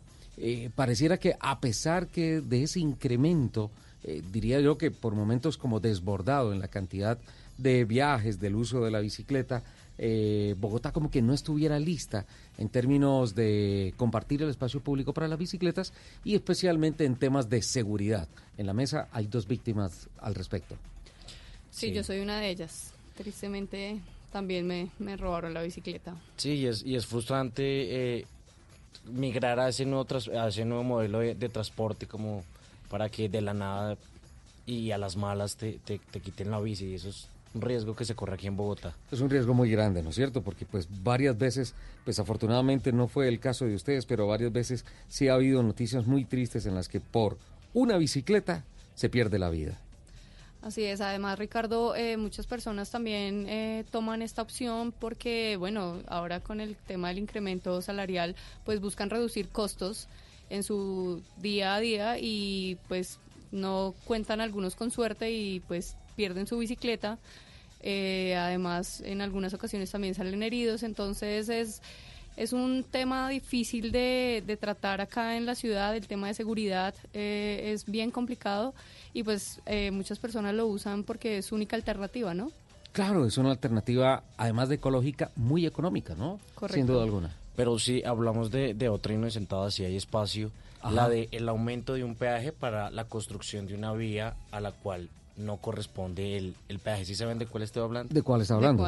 Autopista Norte. El de la peaje. autopista norte, sí. Eso en Devi fue, Norte, ¿no es cierto? sí, una inocentada grandísima. Pero finalmente terminó siendo una inocentada porque no se ejecutó, afortunadamente. Eh, se puso el grito en el cielo, porque además hay que tener en cuenta una cosa. Esa es la vía por la que transitan los pobladores de Zipaquirá, de Cajicá, de Toda Chía, Sabana Norte. en Sabana Norte, que vienen a trabajar a Bogotá. Entonces, doble peaje para venir y devolverse todos los días, eso es una, una cuenta que no le da por, ni- por ningún lado. Nelson, le propongo un ejercicio. A ver, señor. Eh, estamos arrancando una nueva década. ¿Qué retos, qué desafíos supone esta nueva década para la industria del automóvil? ¿Cómo se imaginan ustedes que va a ser la movilidad? ¿Cómo van a ser los automóviles en la próxima década? Y les propongo el ejercicio de aquí hasta 2030. Eh, carros eléctricos. Carros eléctricos. Una transformación. sí, total del sector automotor, ya los carros a gasolina, eh, combustibles fósiles, como ustedes lo llaman, tenderán a desaparecer en el futuro. Y le hago un paréntesis. Porque ayer, eh, viendo el noticiero, me enteré que en Garagoa, en el departamento de Boyacá, En Boyacá, sí. un señor del común y corriente diseñó un eh, motor eléctrico y se lo colocó a un carro del año 2002, le funciona permanentemente y se recarga con, celu- con las eh, celdas de... Con paneles solares. Con paneles solares. Exactamente, y el carro le trabaja perfecto, modelo 2002.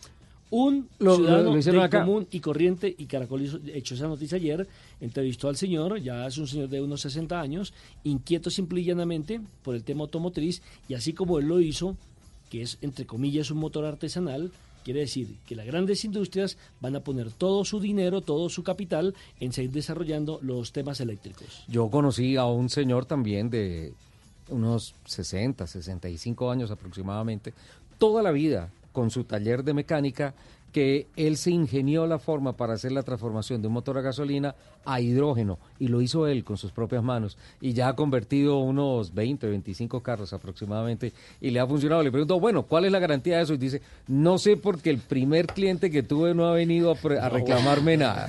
Y eso fue hace como 10 años, más o menos. Son visionarios que hay en los talleres, algunos aquí que se convierten en, una, en un tema importante de alternativa para darle más vida a los, a los vehículos que están vigentes en estos momentos. Entonces, la electromovilidad, don Nelson, va a ser eh, la Pa- década. Para mí va a ser 2030. la década, sí. Ya las llantas eh, normales tenderán a acabarse. Ya las rumblas están reemplazando a las antiguas que usted se pinchaba y si no tenía Sí, el en esta de la década llanta, el neumático va a desaparecer. va a desaparecer, exactamente. Yo creo que dos- sumado a, a la movilidad verde está eh, la equipación autónoma de, de los autos. De acuerdo. Mayor conectividad, que creo que sí va a doblar el porcentaje de, de la, participación. la autonomía del carro. Sí, el tema de conectividad 5G con más aplicaciones, con más eh, automatización de procesos que uno tiene, parqueo, eh, el, la- el tema de, de manejar sin tener que tocar el volante. Creo que se van a acabar los taxis. Yo- Ojo, acaba de meter el dedo en la llaga. Porque hay unos estudios que dicen que va a haber un crecimiento en China por encima del 300%, en Estados Unidos por encima del 120%, en Europa por encima del 90% del carro compartido. ¿Qué significa eso? Que va a haber bueno, no sé si don Hugo Espina nos está escuchando y se ponga bravo por esto, pero va a haber definitivamente una contrapropuesta de los millennials, que son los que están decididos a compartir beneficios a través de un automóvil. Por tanto, la venta de carros en cuanto a volumen podría caer eh, porque ya no van a ser dos personas comprando dos carros, sino dos o tres personas comprando un carro y estableciendo unos horarios de uso. El carro compartido yo creo que va a ser Claro, una que de las grandes ser- culturas de la próxima Como el carro va a ser autónomo, entonces supongamos que sacamos un carro para Alejandra, para Ricardo, para Nelson, supongamos. Entonces, simple y llanamente, tenemos que estar aquí a hacer el programa a las 11 de la mañana. El carro me dirá por dónde es la ruta más corta para ir eh, a pasar a recoger a Alejandra, pasan a recoger a Ricardo, pasan a recoger a Nelson y nos trae aquí a la hora de hacer el programa. Sin necesidad de tener un conductor, sin que Alejandra maneje, sin que Ricardo maneje, sin que Nelson maneje, simplemente su propia autonomía le va a permitir que diseñe un programa de trazado, un, un trazado de un recorrido y que lleguemos a la hora puntual. Sí, también Nelson, Ricardo, yo creo que la infraestructura de los puntos de Pero, recarga... perdón, ¿me permites un momentico claro antes, sí. antes de ir a eso? Porque eh, el carro, el ejercicio que usted propone es absolutamente lógico para la próxima década. Pero además, mientras nosotros estamos haciendo aquí el programa, si está enganchado a una plataforma de uso como Uber No, está, o esta, a esta hora puede estar llevando a Jerónimo a, Exacto. a montar a caballo. a, a clase de equitación o a una clase de karts o a dar un paseo o atendiendo una llamada de alguien que necesita el carro y autónomamente el carro va O su hace la señora que aprovecha que usted está trabajando para coger su tarjeta de crédito y ir a hacer. Eso ya me pareció ciencia ficción. no, es real. Es sucede. real, ya pasa, ya pasa. ya sucede sin el carro autónomo. Eh, pero mientras tanto el carro podría cumplir con esas funciones, eh, producir algo de dinero para ti y estaría dispuesto aquí a la una de la tarde cuando terminemos el programa para hacer la misma ruta o ahí nos dejan la casa. Eso es, eso es un uso racional del automóvil y es un uso inteligente de la economía, un movimiento inteligente de la economía. Alejandra, te interrumpí, pero ahora sí continúa con la infraestructura de las electrolineras. Sí, Sí, exactamente. Eh, yo decía que estos puntos de recarga eh, tendrán que atender más eh, la demanda que me imagino se va a incrementar en los próximos años por también el, el uso de estos nuevos vehículos. Tiene que haber una transformación de las ciudades y de la movilidad en la próxima década. Hay un tema, me da la impresión que la próxima década va a ser la de la despedida de los viajes tradicionales. Hoy en día en los comerciales eh, eh, disfruta la costa caribe y uno dice, uh, me voy por la ruta del sol y llego hasta Huachica, ahí duermo y eh, de ahí hago el segundo día hasta el Rodadero, Santa Marta o Barranquilla, Cartagena y luego me voy para La Guajira. Entonces eso pareciera que por la transformación tecnológica ya va a desaparecer ese tema. Uno por el tema de la conducción autónoma y dos por el tema de eh, la saturación de los vehículos en las calles y en las carreteras. Por tanto, estos comerciales van a desaparecer para dar paso e impulsar el turismo en los autos voladores.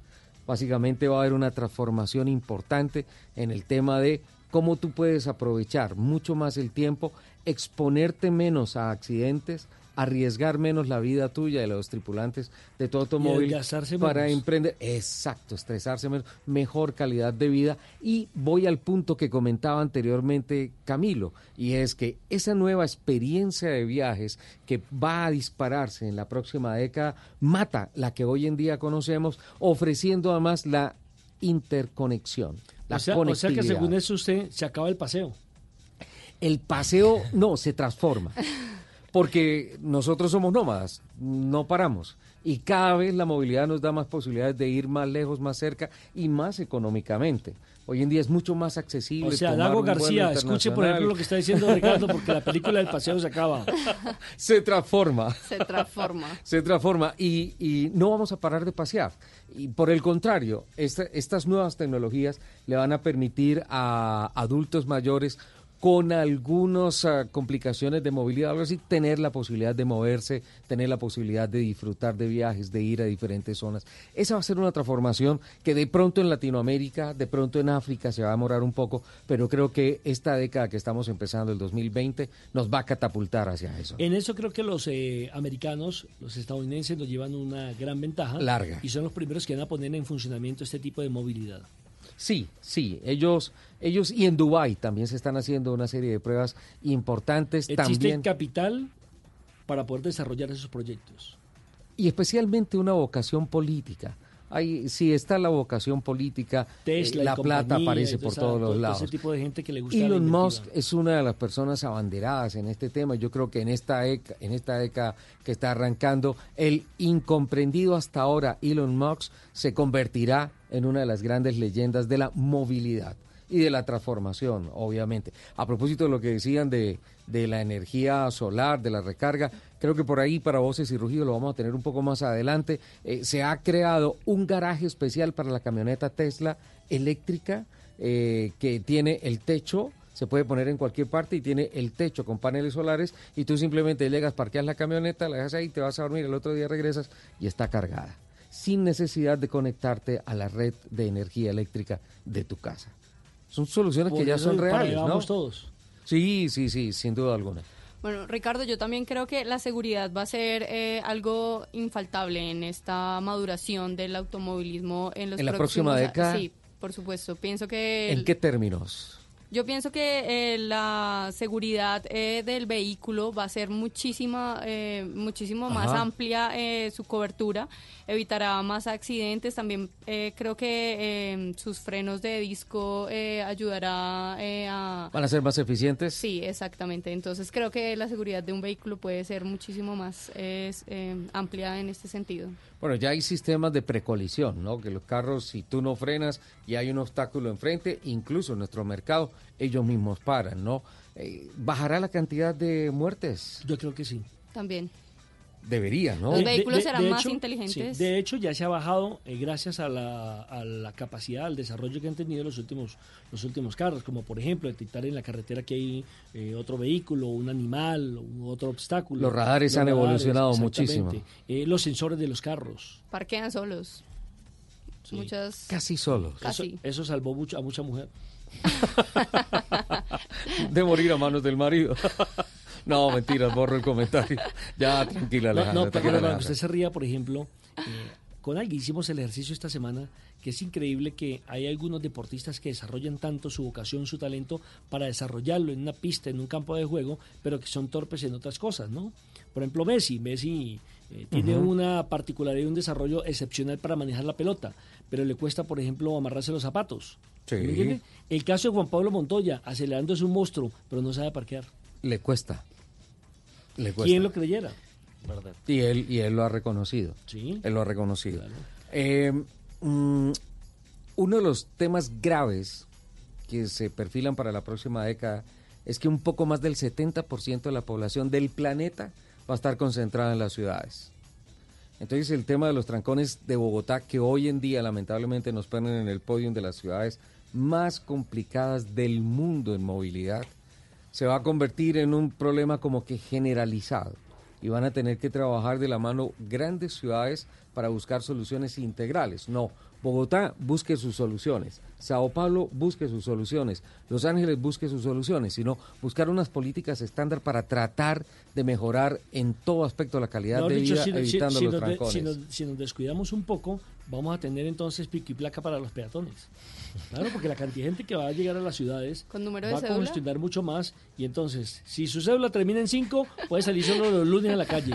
Terminado su número del 1 al 3. Claro, ¿y sabe, y sabe por qué pasa eso, sobre todo en las, en las capitales latinoamericanas?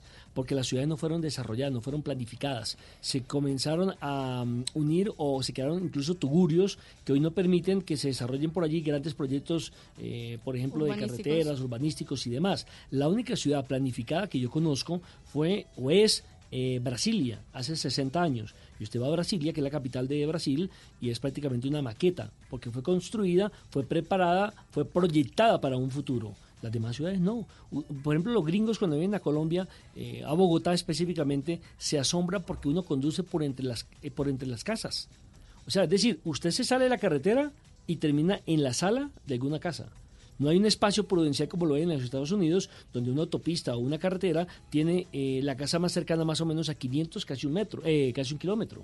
Ajá. Hay espacio entre las vías. El- de los highways, de las de las, De de las vías importantes que atraviesan la ciudad. Y yo creo que eso, va- en eso, por ejemplo, Bogotá va a tener que evolucionar y ciudades como Cali, como Medellín, como Barranquilla van a necesitar, Bucaramanga, van a necesitar sí o sí al menos una vía que las atraviese de norte a sur, de oriente a occidente, sin semáforos. Como la costanera, por ejemplo, en, En Santiago, de, Santiago Chile, de Chile. como la Loop 323 en Dallas. La de Panamá. Ah, no recuerdo el La nombre de Ciudad de llama, Panamá. la de Panamá. ¿Costanera? Sí. No, la... Bueno, no, que lo lleva uno por el paseo todo bonito ahí por la bahía. por Y, y tú le das la vuelta a la ciudad. que, entre urbano. otras, ya tiene un peaje nomás y ya lo pusieron de detección electrónica, ¿no? De pago electrónico. Uy, sí que Entonces, nos estamos ahí están evolucionando porque- en ese tema. Ahora, ¿cómo se dan los trancones hoy, mañana y pasado mañana en, En los peajes. En los peajes. Uy, no. Uy, una cosa bárbara. ¿Por qué? Porque no tenemos todavía el desarrollo de que hablábamos en programas anteriores de la digitalización y demás. Bueno, pero para, yo no diría que para la próxima década, para el próximo quinquenio, de acuerdo a lo que hablamos acá en el programa de Copiloto, Colombia ya debería tener más del 60% de los peajes totalmente digitalizados. Obviamente hay que dejar uno o dos carriles, en- bueno, si son los pequeños, de uno, uno quedará de pago mixto, pago Normal. electrónico y pago con, Claro. con dinero en efectivo. Por eso Pero será yo- una transformación que se va a tener que dar acá. por eso yo estoy celebrando hoy, porque es que llevamos siete años haciendo el programa y nunca he escuchado que se haya hecho una calle nueva, una carrera nueva en la capital de la República. La famosa avenida longitudinal de Occidente Aló, Aló. que tendrá eh, un servicio para más o menos para 4.000 vehículos. Se va a hacer con la alianza público-privada y beneficiará más o menos a 2 millones de habitantes de localidades bastante congestionadas, como son, por ejemplo, Bosa, Kennedy, Fontibón, hasta llegar a la calle 13. Pero ya se está destrabando el tema. A propósito, tenemos la voz de la ministra al respecto. Ah, ¿Te sí. parece si la sí, escuchamos? Sí, y reduciría más o menos en 30 minutos los viajes desde el sur de la capital de la República hasta la calle 13. Además, quiero decirle Ajá. que habrá una ciclorruta de 10 kilómetros por el sur de la capital de la República, como para descongestionar un poco. Y el proyecto dicen que tendrá que ser culminado. Comienza la licitación ahora en enero, deberá eh, durante seis meses. En junio tener ya un, eh, una, una empresa designada para la construcción de esta eh, avenida que tendrá un eh, valor inicialmente de un eh, billón, Un billón. 700 mil millones, un billón setecientos mil millones. Al respecto, aquí está la voz de la ministra de Transporte. Una alianza público-privada eh, con recursos privados. Eso significa que esta se financia fundamentalmente del actual peaje de Chusacá un porcentaje y de un nuevo peaje que se llama el peaje a lo que va a la altura del río Bogotá. La obra se va a construir en cinco años, la doble calzada. Una vez dado el concepto favorable por el Consejo de Ministros, viene eh, la, la aprobación o el concepto favorable del COMPES para luego pasar a la viabilidad jurídica y esperamos que la licitación salga en el mes de enero. Bueno, ahí estaba la confirmación, don Nelson Asensio, eh, Se por parte de la mucho, ministra de. Transporte. Sí, lo que pasa es que había una cantidad de pleitos jurídicos en torno a la adjudicación de los terrenos, la venta de los terrenos, y finalmente se ha destrabado esto en el tema. Ahora, si es una alianza público-privada de iniciativa privada, también se destraba el tema de los recursos. Funciona mucho más rápido. Y supone Claro. más garantías para la Es- ejecución. es- en principio, en teoría, se habla de más garantías y yo creo que es así, sin duda alguna. Para esta, para esta próxima década pienso que van a desaparecer varias cosas. El tercer pedal, el pedal del embrague, Definitivamente. va a desaparecer. De acuerdo contigo, Nelson, con la Ron Flat, eh, el neumático va a desaparecer. Eh, me encantaría que desapareciera el pito. Creo que Uy, es sí. desesperante. Uy. Eh, Va a desaparecer el ruido del motor. en muy buena parte los vehículos eléctricos, a pesar de que algunos modelos se anuncian y se venden con un sonido incorporado Pero ¿sabe que, por ¿sabe que es una grabación? Sí, una Es grabación. una grabación como por ejemplo cuando, ¿se acuerda cuando yo tuve la posibilidad de, de- de probar el... Zoe. No, el Mustang. El Ford Mustang, sí. Resulta que tenía cinco posibilidades de manejo. Entonces usted lo colocaba con carro de carreras, era brum, brum, lo colocaba No, como carro de creo. calle, sí, Claro, pero tú- eran grabaciones.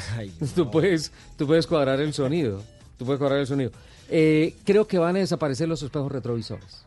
¿Y ahí cómo se manejaría? ¿Con los eh, sensores? Van, no, Yo con cámaras, con cámaras y pantallas que van a aparecer en el panel de controles o en el sitio tradicional. De hecho, hoy en día hay unos vehículos que, mm, por ejemplo, la Blazer RS, la mm, Traverse, que las estuve manejando recientemente, eh, tienen la opción del espejo retrovisor, ser espejo retrovisor o cámara de alta definición y funciona a la maravilla. Una cosa espectacular. Creo que los espejos retrovisores van a, van a desaparecer y van a ser cambiados El por esto. puesto de la suegra también desaparece.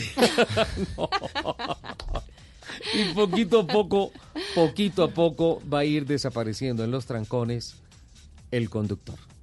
Eso nos va a dar Ricardo, la próxima década. Señora. El, el espacio interior con todas estas eh, con estas reducciones en el vehículo también va a permitir que el espacio sea muchísimo más amplio Ajá. porque pues permitirá la comodidad de los pasajeros incluso eh, podrán relajarse y hasta descansar en su mismo vehículo creo que eso permitirá la Hasta reducción dormir.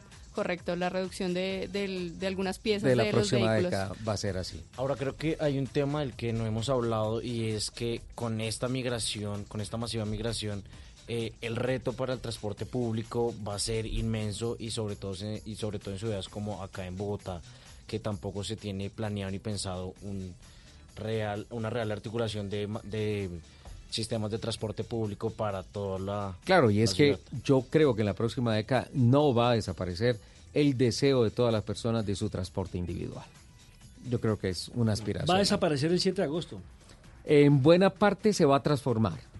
Se va a transformar porque eh, sí va a ser necesario que, que las marcas automotrices sigan teniendo algunas dependencias y aquí particularmente se va a demorar el tema porque los cambios en Latinoamérica, insisto, son bastante lentos. Son las 12.32, nos vamos con voces y rugidos. Por favor, a las 12 y 32, incluso ya 12 y 33. Vamos. Ya regresamos en Autos y Motos.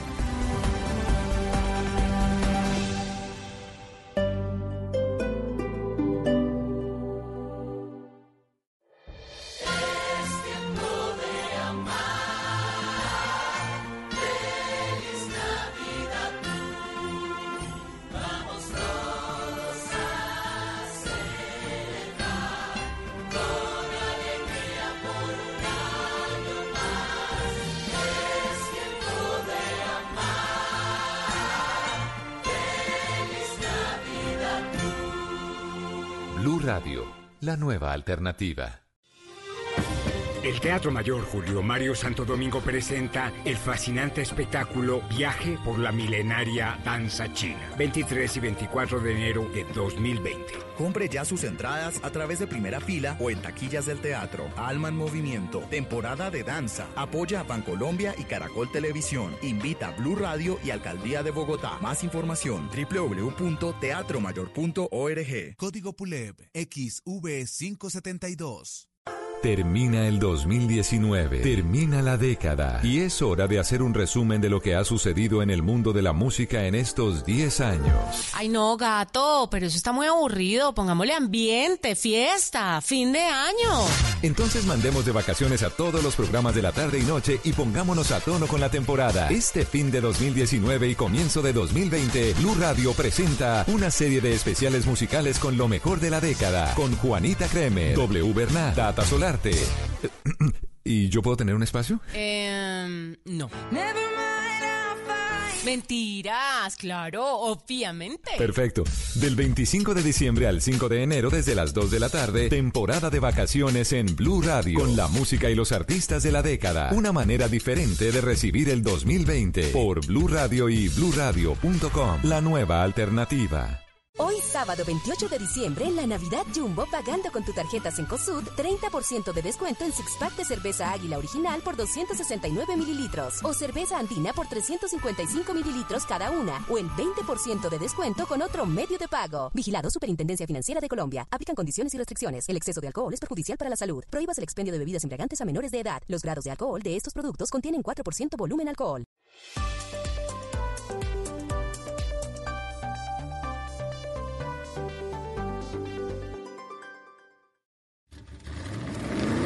Voces y rugidos en autos y motos de Blue Radio. Voces y rugidos.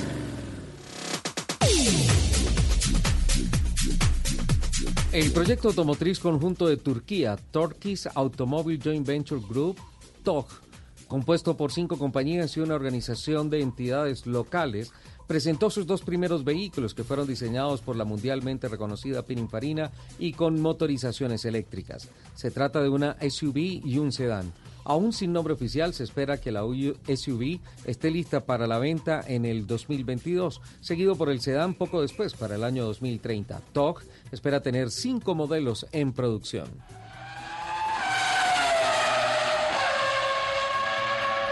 Honda se encuentra de celebración, pues su división de motocicletas alcanzó la marca de 400 millones de unidades fabricadas a nivel mundial desde su inicio de operaciones hace 70 años.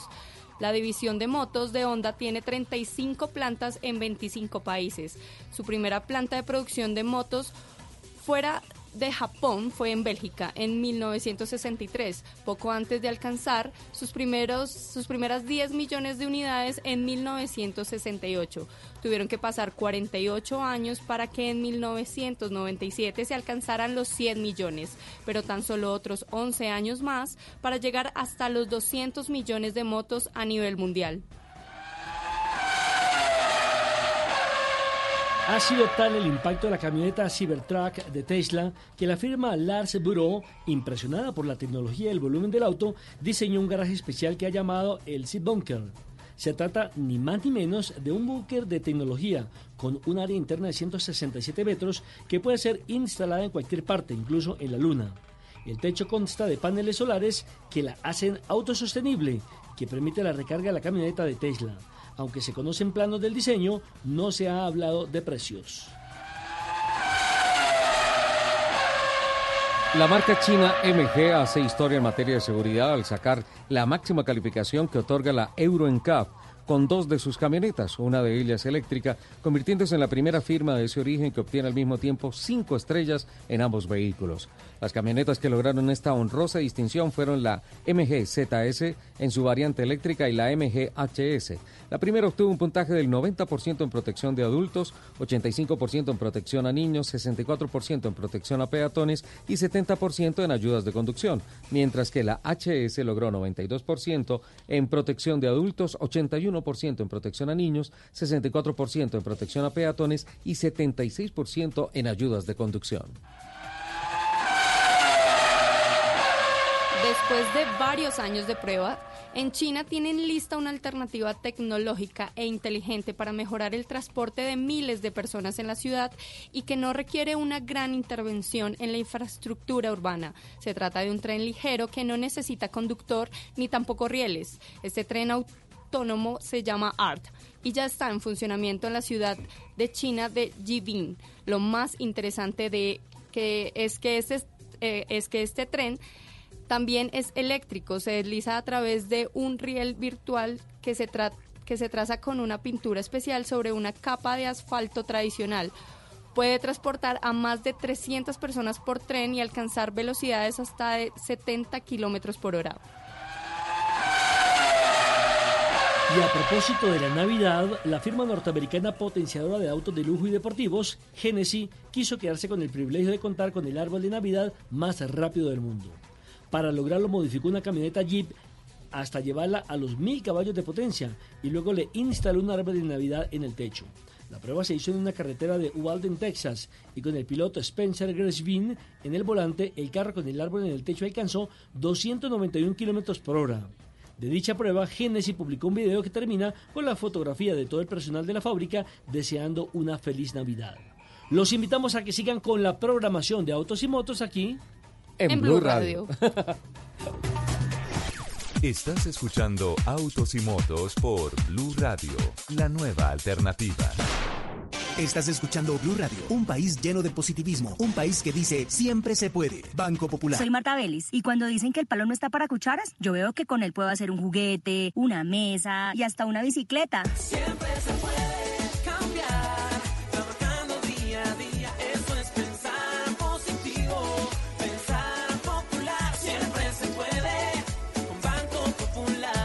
Marta es clienta del Banco Popular y junto a ella pensamos que si miramos la vida de manera positiva, sabremos que siempre se puede. Banco Popular, somos Grupo Aval, la Superintendencia Financiera de Colombia. Todos tenemos un reto, algo que nos impulsa, eso que nos hace levantar de la cama todos los días, un sueño que nos lleva al límite y nada más importa. No importa el dolor, ni la frustración, no importa el tiempo. Un reto que es a la vez nuestro combustible y nuestra obsesión porque nada se consigue de la noche a la mañana. Este es mi reto. ¿Cuál es el tuyo? Pasta Sonia, sabor y energía que te hacen mejor. Trabajamos pensando en usted. En Blue Radio, el mundo automotriz continúa su recorrido en Autos y Motos. Bueno, esta sí que es una inocentada. Estaba revisando el libreto, la noticia que nos presentó Alejandra, con relación al tren autónomo ART y digo que es una inocentada porque después de 70 años Bogotá toma la decisión de tener un metro y resulta que los chinos dicen que ya no se necesita rieles, que ya no se necesita infraestructura, que ni por arriba ni por abajo, que, no se necesita conductor, que es de conducción autónoma y todo esto. ¿ah? 300 personas puede cargar cada tren. Cada tren puede cargar 300 personas. Y anda por las vías comunes y corrientes. Y nosotros apenas vamos a empezar. Es autónomo.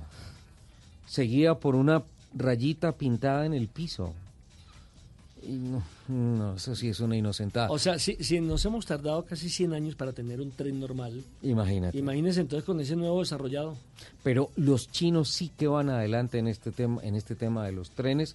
Por eso como que da un sentimiento de confianza la contratación que se hizo en Bogotá para eh, la realización de la primera línea del metro de Bogotá. Eh, porque además de esto también ya hicieron las pruebas y anuncian que en menos de dos años va a estar en funcionamiento un eh, tren hiper rápido, más rápido que un avión, va a más de 700 kilómetros por hora por levitación, hecha también por los, por los chinos. ¿eh? y no, es no, es el mismo, ¿no es el mismo que estaba también desarrollando Tesla? Eh, no, Tesla estaba hablando por, del Hyperloop, que es adentro de un túnel adentro de un túnel. que adentro del túnel va levitando. Pero este que ya anunciaron los chinos no necesita túnel. Ah, qué chinos, ¿ah? Casi que levita. Sí, sí, no, es, por levitación. Exacto, es por levitación. Don Nelson Asensio, ¿es cierto o es inocentada que le bajan el precio al SOAT a partir de enero del próximo año. Pues ¿cómo le parece que es la noticia más positiva del año en términos de movilidad? Porque todo sube eh, en el mes de diciembre, en el mes de enero, pues el sueldo mínimo que ha aprobado el gobierno tampoco alcanza. Siempre se ha dicho que es sobre el 6% para esta temporada eh, y eso la verdad no alcanza para nada.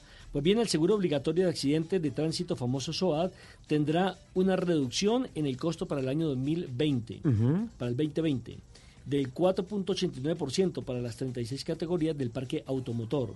La Superintendencia Financiera dio a conocer esa noticia.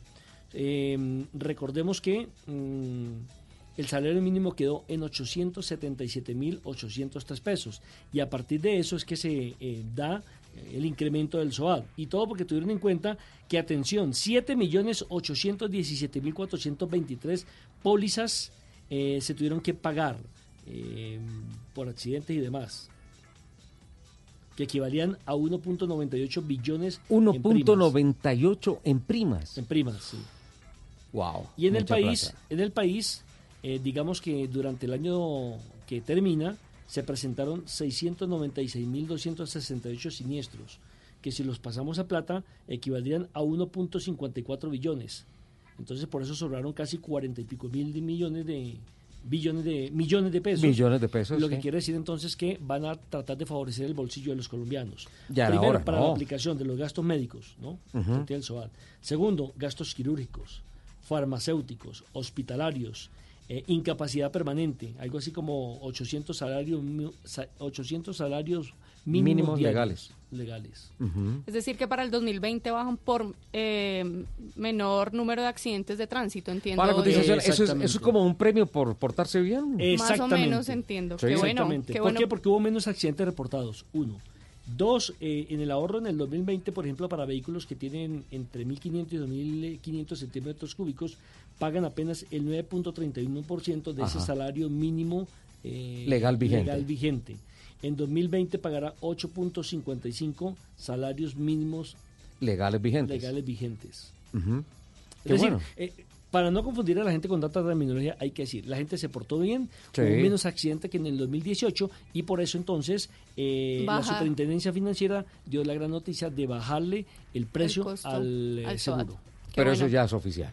Eso Eso, ya ya es es oficial. Eso no es una inocentada. Positiva. No, no es una inocentada. ¿Sabes que una noticia que me pareció una inocentada, pero también es real y, y me da bronca? Primero les hablo de la noticia y después le digo que por qué me da bronca. Eh, ya entró en funcionamiento en la estación de Santa Lucía, en la capital de la República, los torniquetes contracolados en Transmilenio. Es una nueva modalidad de torniquetes muy altos en De donde piso a tienen techo. una sí, tiene una cantidad es como entrar a una cárcel, eh, una cantidad de barrote que tienen atravesado qué así triste. para avisar. Exacto, eso es lo que me da bronca, eso es lo que me da ¿Usted, tristeza. usted sabe que eso pasaba en el fútbol?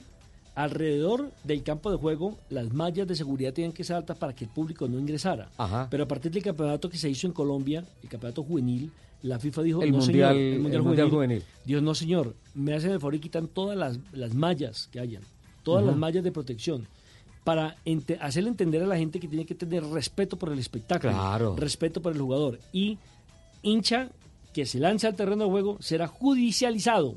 Claro. Cárcel para ese hincha porque está atentando contra un espectáculo. Y, y además no permiten que lo que esté transmitiendo en televisión lo muestre, ¿no es cierto? Exactamente, para no darles protagonismo. Lo mismo debería pasar acá.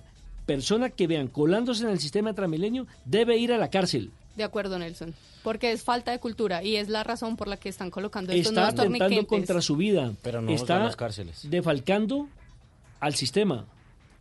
Está haciendo trampa. Claro, está robando a todo el Está mundo. robando. Está robando a todo el mundo. La verdad, pues bueno, ojalá funcione, pero qué tristeza. O sea, con esa que nosotros platica- como esa sociedad platica- tengamos que hacer sí, esto. Con esa plática hay que construir más cárceles para poderlo llevar allá. Sí, y a propósito, esta semana, esta semana eh, en Blue Radio habló el alcalde saliente, Enrique Peñalosa, y le dio palo fuerte a su antecesor, Gustavo Petro. Llevaba cuatro años aguantándose eso. Yo creo, de la yo creo que estaba, sí, salida yo y dijo, creo "Acá que me puedes quitar se y puedo decir quitó todo". un piano encima grandísimo, porque yo creo que lo tenía atorado porque le tocaba ser muy diplomático a lo largo de claro, toda su claro, gestión, claro. especialmente por los índices de impopularidad. Pero bueno, se tenía que decir y lo dijo. Y ah, palabras más, palabras menos, habló del tema metro y dijo que definitivamente no había quedado contratado absolutamente nada diferente a lo que había dicho eh, Gustavo Petro, su antecesor, y am, con relación al tema de el parque automotor eh, que trajo para eh, las basuras, el nuevo plan de basuras, que fue un total desastre. Hoy en día eh, se abrió una subasta y en esa subasta no ha pasado nada porque eh, se declaró más del 50% de esos carros que trajeron eh, como una ah, como chatarra, es decir, que no tiene ningún valor comercial y no sirven para absolutamente nada. Eh, recordó que a 10 funcionarios de la anterior ah, alcaldía eh, terminaron presos con condena a 10 años por eh, el tema de lo que pudo haber sido una transformación en términos de movilidad para la policía en Bogotá, que fue la contratación y la compra de las motos eléctricas, pero que terminaron siendo uno de los más grandes descalabros administrativos y uno de los más grandes desastres, eh, lamentablemente, hay que decirlo. En consecuencia, esta semana también fue noticia ese tema, eh, lo que pasó con Transmilenio, eh, las cifras que se dieron a conocer eh, con relación a los daños y la reparación de todo lo que ha pasado en el famoso paro nacional del 21 de noviembre y también por eh, la despachada que se pegó Enrique eh, Peñalosa ya diría yo, esa fue su última intervención en Blue Radio eh, como alcalde de los bogotanos. Una cosa que me pareció interesante dentro de su perfil fue decir, nosotros no vamos a torpedear nada.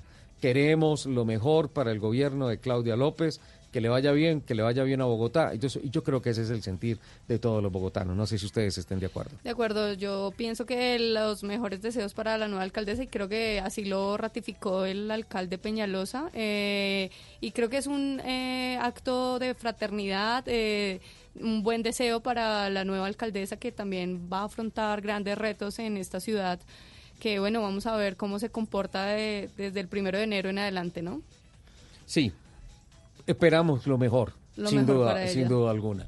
12.50, mm, no es inocentada, es noticia real. Eh, se ha dado a conocer el ranking de el porcentaje de extratiempo en los viajes consecuencia de eh, mm, saturación, de trancones en, en la movilidad de las ciudades. La número uno en extratiempo está en la India. La ciudad es Mumbai y en cada viaje que tú vayas a hacer en esa ciudad tienes que emplear un 65% de tiempo más de lo que regularmente significa un tra- Es decir, si tú vas a hacer 10, eh, 10, un recorrido de 10 minutos, en condiciones normales te vas a tardar 16,5 minutos más por el tráfico que hay en la ciudad. Este es el ranking y presentaron las primeras 20 ciudades.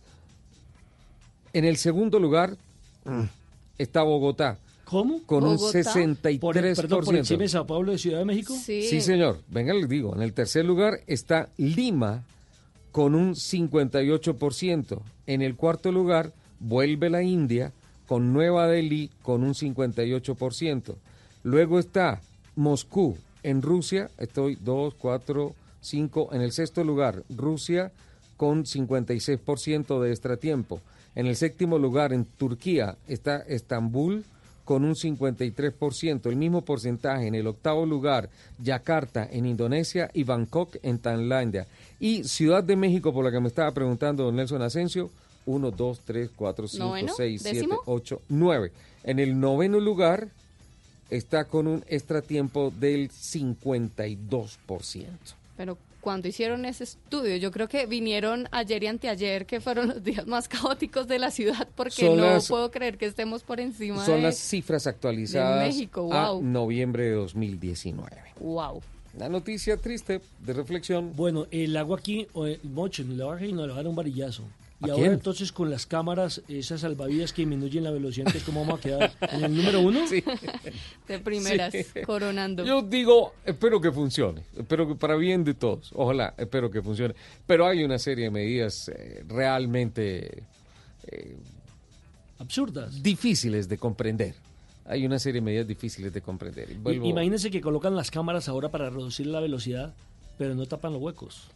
Claro, es que, un- es que las soluciones no son una sola. Siempre se tiene que entender que deben haber Conjunto. soluciones en conjunto, complementarias, para Ahora, poder mejorar veo- la movilidad veo, de veo una ciudad. demasiado eh, peatón cruzando la calle a toda carrera con el puente a menos de 10 metros.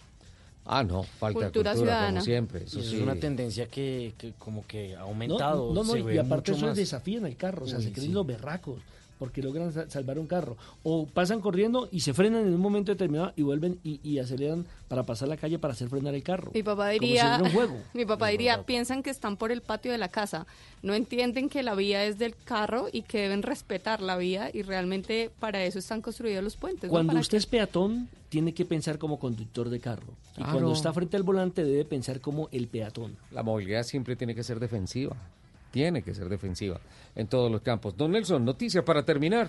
Bueno, del plan Navidad, leí apenas unos titulares comenzando el programa, Ajá. le había dicho que entonces hay 10 puntos seguros en las principales eh, ciudad- en las principales carreteras del país. 10 puntos seguros. 10 puntos seguros, son Me gusta puntos eso. críticos, ¿no? Eh, como por ejemplo la línea, es un punto Es de un seguridad, la costa, Ajá. por la por la por la, por la, el La sol, ruta del sol. del sol, por decir, la autopista Medellín, Ajá. otro punto importante, la salida a Bogotá, la salida por el norte hacia el departamento de Boyacá, eh, llegando por ahí a otra tierra que usted conoce cerca San Gil, es otro punto determinante por la cantidad de accidentes, Fantástico. bajando el, Ah, el cañón del cañón Chicamocha. del Chicamocha. Entonces, Tremendo, ¿eh? Son puntos para tener en cuenta y donde la policía está muy pendiente de desarrollar su tarea para evitar precisamente y prevenir accidentes. Le decía que son 262 equipos móviles de sensibilización, 819 pedagogos que están distribuidos en estos 10 puntos, tratando de concientizar a la gente, de enseñarle y de eh, crear conciencia. Mm, se tienen en cuenta y lo que más están pidiendo las autoridades para este puente son lo siguiente. Primero, ojo, revisar el sistema de frenado de su carro. Esas son recomendaciones de Sí, la Policía Nacional, ¿no es recomendaciones, cierto? Pero así urgentes. Recomendaciones, sistema de frenado. Segundo, el estado de las llantas. Hay que vigilar, hay que ver el estado realmente de Esencial, las es el llantas. contacto con el piso para acelerar, para frenar, para cruzar, para todo. Revisar el nivel de líquidos. Ajá. No los del condón, ¿no? El nivel de líquidos de- del carro. que se vende aceite, que dale, se vende agua. ¿sí? Ajá. El, el- el- el- hasta, hasta el agua del parabrisas. Ajá. También hay que revisarlo. Eh, Ojo, en los fluidos está el líquido de los frenos también, está revisar el aceite, verificar que el computador te dé un diagnóstico que no, de pronto tú no puedes revisar el de la transmisión, pero si el computador te lo indica, el computador de a bordo te lo indica, tenerlo en cuenta.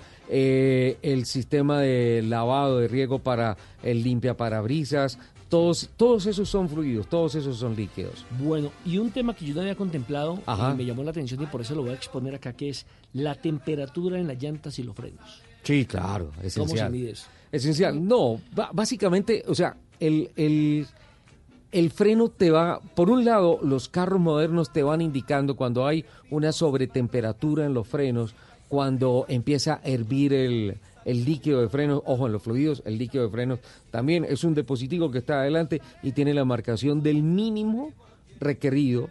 Eh, tampoco tienes que reventar ese, ese tarrito con el líquido para frenos. Y cuando se sube mucho la temperatura los carros de tecnologías nuevas te lo avisan en el panel. Pero otra cosa es que tú debes estar completamente centrado en el manejo del automóvil. Y cuando tú empiezas a sentir que el pedal se pone pastoso, se pone, se pone como un jaboncito. Y cuando empiezas a sentir que tienes que hacer más fuerza en el pedal del frenado para tener la eficiencia de la frenada tradicional de tu carro, en esos momentos ya el carro te está indicando que hay problema con el sistema de frenos. Ahora, cuando tú empiezas a sentir una pequeña vibración en el pedal o bajas los vidrios y sientes un chillido, alguna cosa, eh, ya un chillido, una, una fricción metálica, ya el carro te está diciendo que las pastillas no van más. Entonces es un diagnóstico muy sencillo. Si la sensibilidad del pedal de la mitad, del pedal del freno, empieza a cambiar, deja descansar un poco el automóvil, refresca los frenos. No significa que te bajes y cojas un baldeo de agua y se los echas a los discos y todo eso, porque automáticamente dañas todo. Hay que parar y tomarse un refresquito, unas empanaditas, Pues era el próximo tamalito. que tenía aquí, que son las famosas pausas activas. Hay que hacerlas. Para evitar precisamente los microsueños. Ajá. Usted llega a un sitio, Se baja del carro, deja descansar el carro, deja descansar su cuerpo, deja descansar su mente, deja descansar su visión, se toma algo para refrescarse, hace un poco de estiramiento, hace un poco de pereza y digamos que allí vuelve y se activa nuevamente, se pone en ceros para Ajá. volver a retomar su viaje. Mejoras la circulación, Claro. tu estado de concentración. Conocer un nuevo lugar, la foto que no puede faltar, por Claro, supuesto. una selfie ahí, de pronto hacer chichi, alguna cosa. Es, es esencial todo esto. Claro, claro. Claro que sí. Porque hasta el momento, por ejemplo, el carro mío no tiene baño. Lo tendrá no para el hemos llegado, 2020, todavía no de pronto. Cuando Pues- hablamos de revisar otros fluidos, incluye también los Incluye fluidos los del propios, conductor. sí, sí, sí, sí, sí. Hacer chichi antes de salir. No, ahora viene la productora a decirnos que tiene también 10 temas sobre... 10 temas no, no, no. sobre qué hacer con el chichi. No, no, no. Ok, qué bien, don Nelson. ¿Alguna otra recomendación de la policía? Yo le sumaría una cosa. Por favor, dos cosas, por favor. Antes de salir, verifiquen la documentación del automóvil. Que el SOAD esté al día, que la técnico-mecánica esté al día, que lleven la tarjeta de propiedad, que la licencia de conducción esté sin ningún inconveniente. Muchas veces se arruina un paseo, una reunión familiar por una tontería, por un trámite. Los documentos tienen que estar al día. Y otra cosa esencial, pero que se nos olvida a todos.